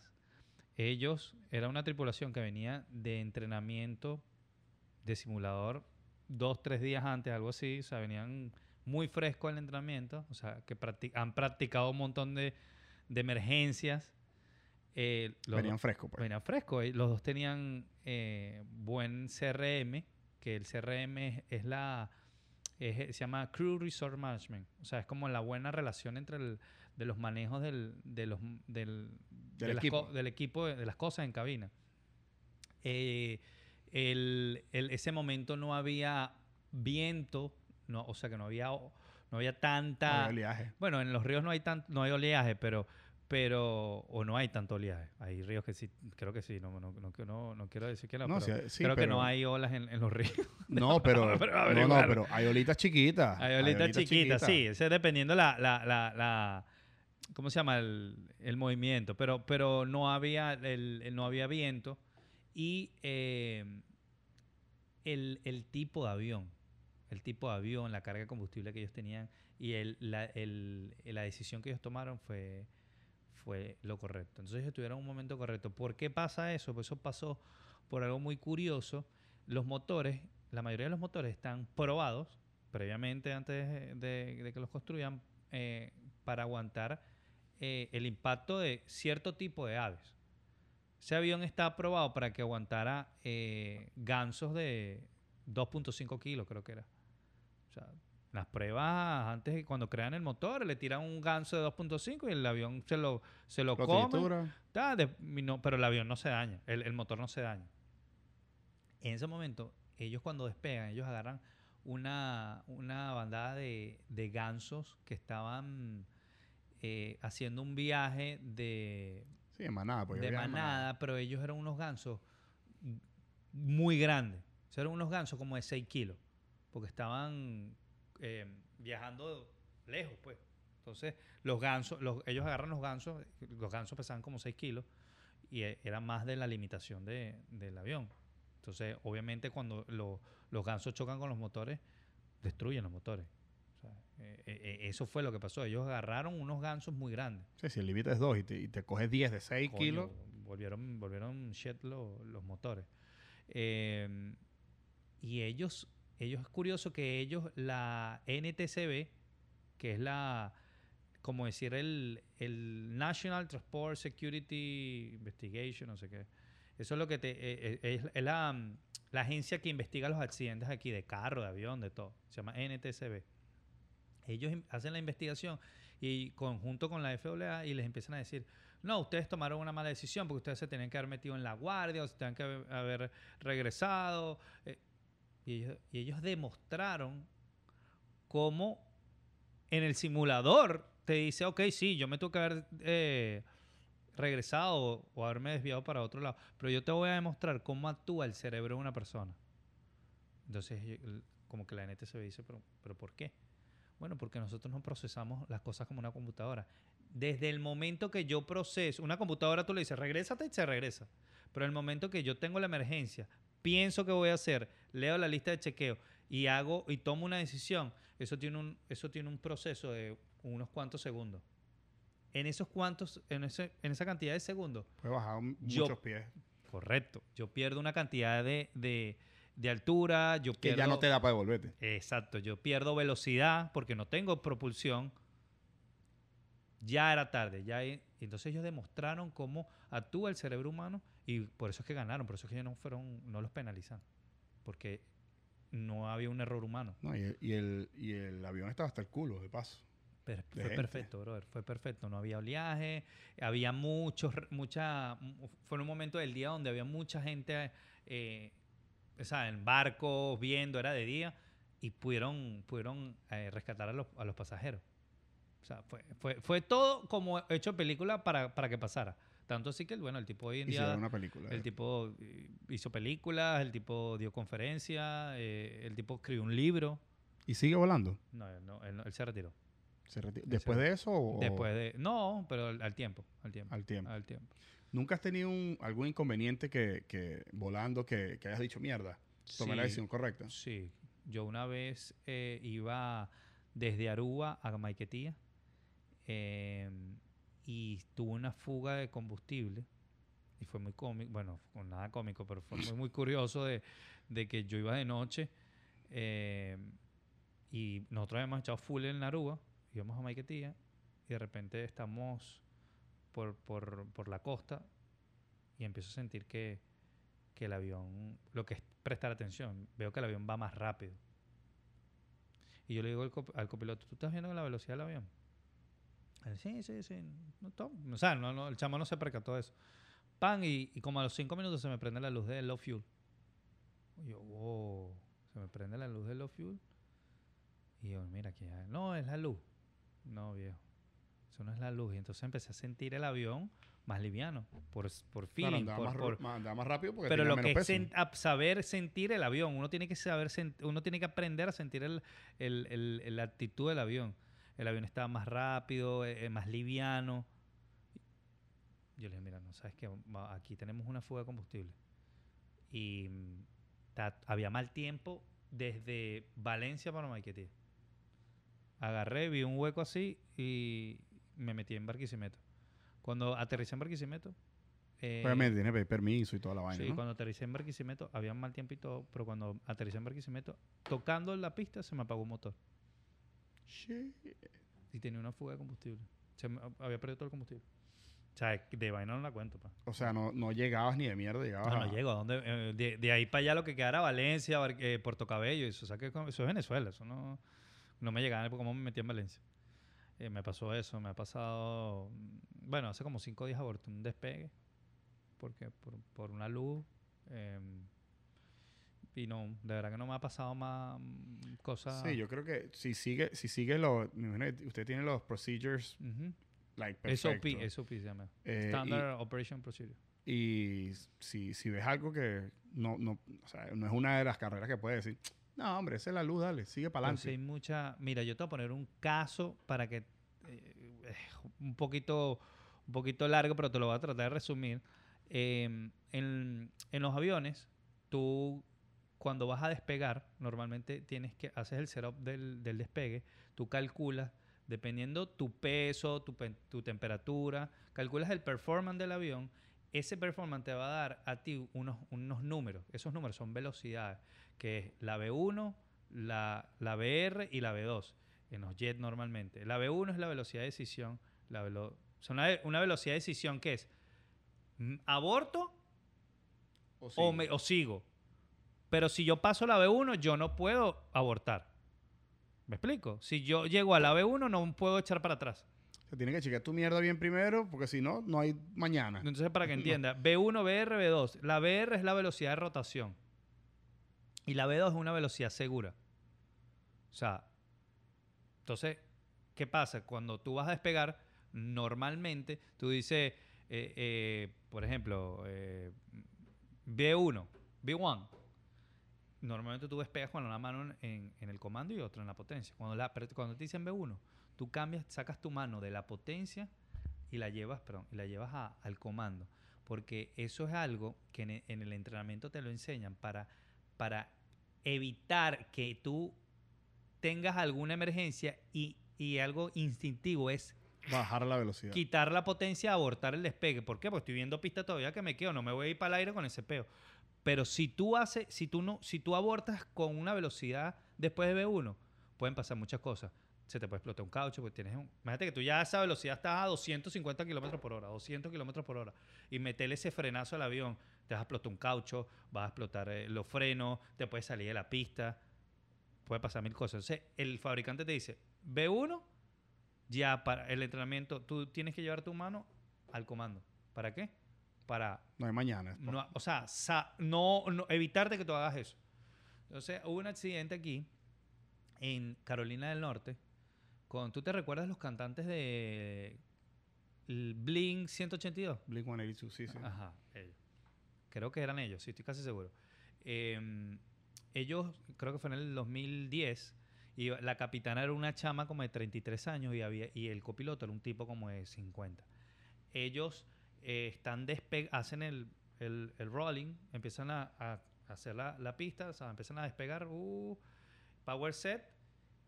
En el eh, ¿Cuál es el, problema? Cuando, es que es lo complicado. Imagínate que tú tengas una emergencia en B1. Yo te estoy diciendo, B1, y ahí, y ahí no sé, tienes la luz de Engine Fire. B1, miércoles, un momento donde, o sea, no es después ni después, es en el punto. ¿Qué hago? ¿Me quedo? ¿Me voy? ¿Me voy? Ella tiene, después de B1, ella tiene, eh, pierde directional control. ¿Por qué pierde el directional control? Porque se le explotó un caucho.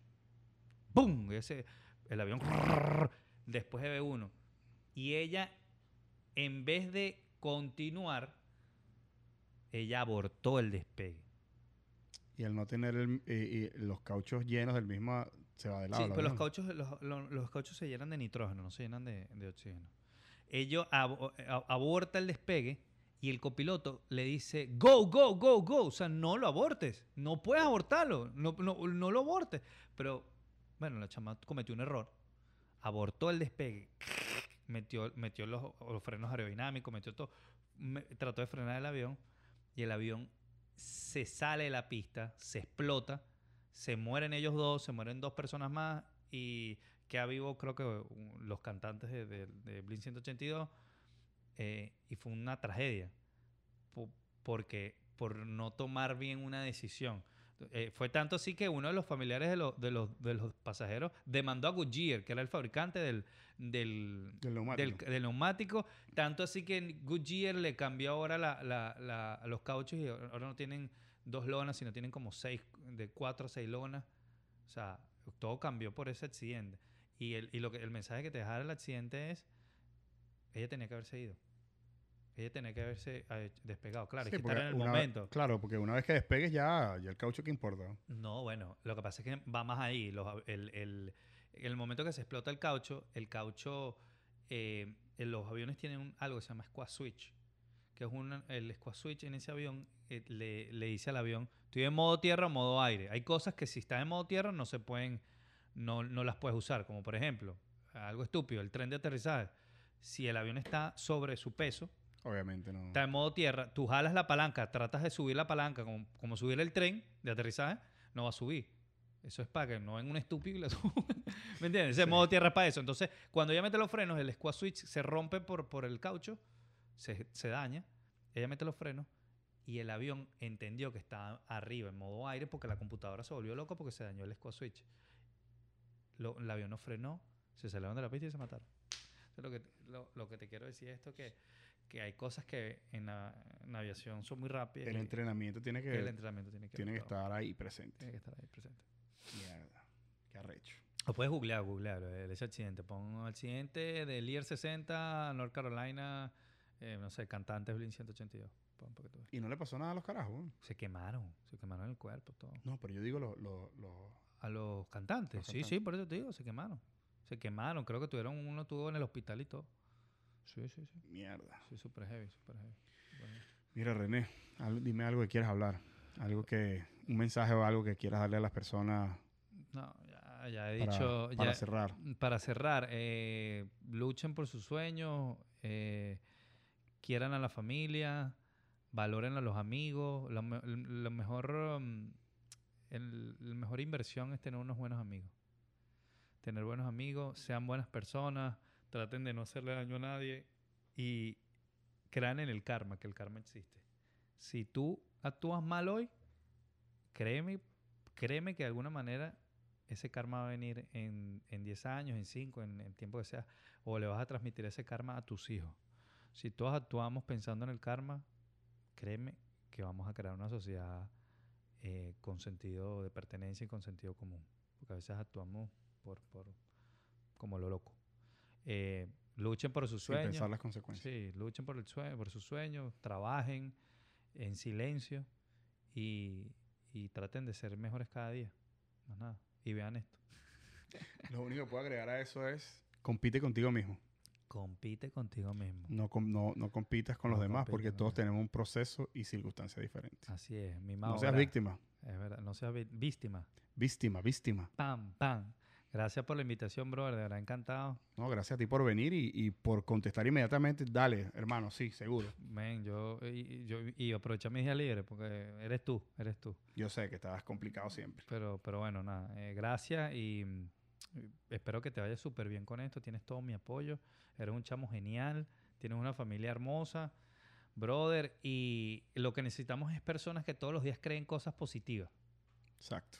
cosas que, que, que sumen, cosas que, que sean diferentes. Esto, esto es como una ventana. Esto que tú estás haciendo es una ventana para que la gente tal vez... eh, uno, uno, uno no se da cuenta la, la influencia que puedes tener en alguien. A mí un día una persona me paró en la calle y me dijo, aquí en el Doral, yo, yo he estado en momentos tristes, me dijo una señora en Walmart.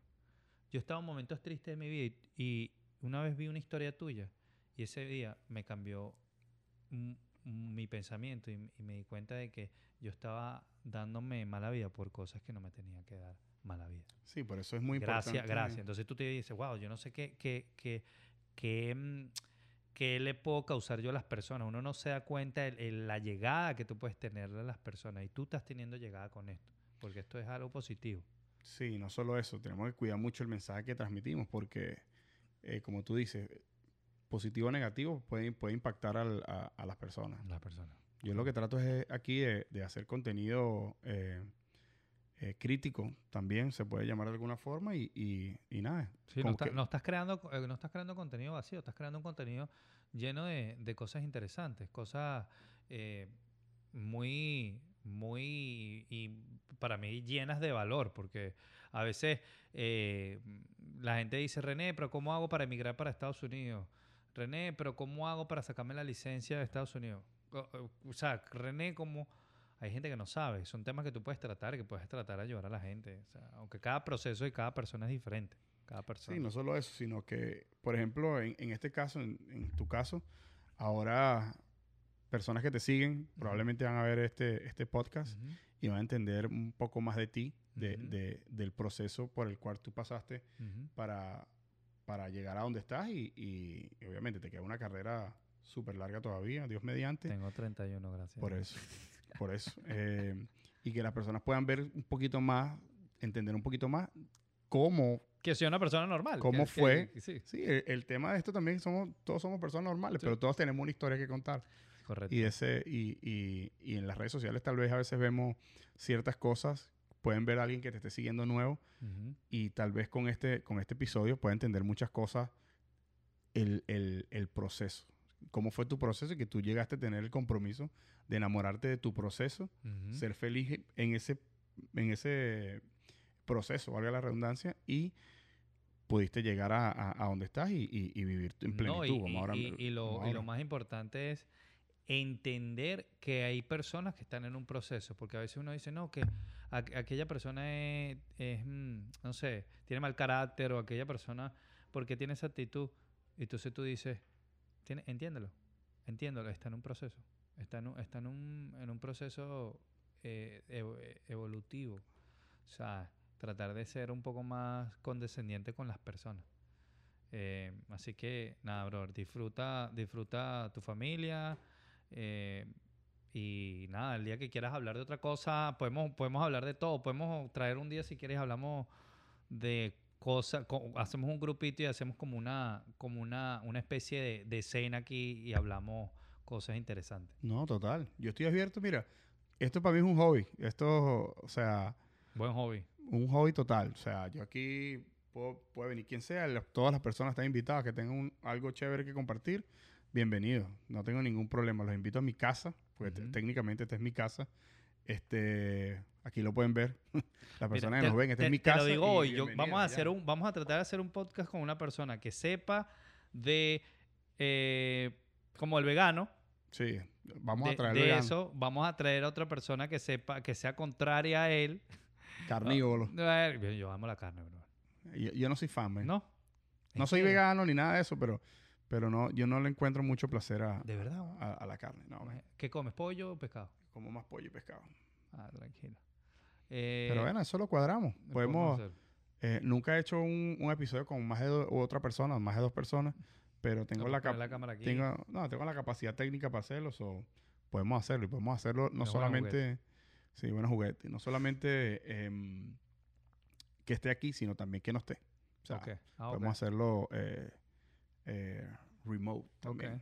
Ok, Entonces, y podemos invitar a ¿qué una mujer. Mujeres son Sí, súper vale. interesantes. Tengo, tengo el domingo una, una mujer que viene con Sí. un proyecto bien bonito Qué que, que chévere. está haciendo. Bueno, tienes todo mi apoyo, bro. No, Ok. man, agradecido más bien y, y cuando quieras, eh, tienes la puerta abierta aquí de la casa. Sí, va, se les quiere. ¿Cómo es? Salud. Válidamente. Válidamente. Válidamente por acá. Se les Se quiere. les quiere. Chao. Vamos, nos fuimos.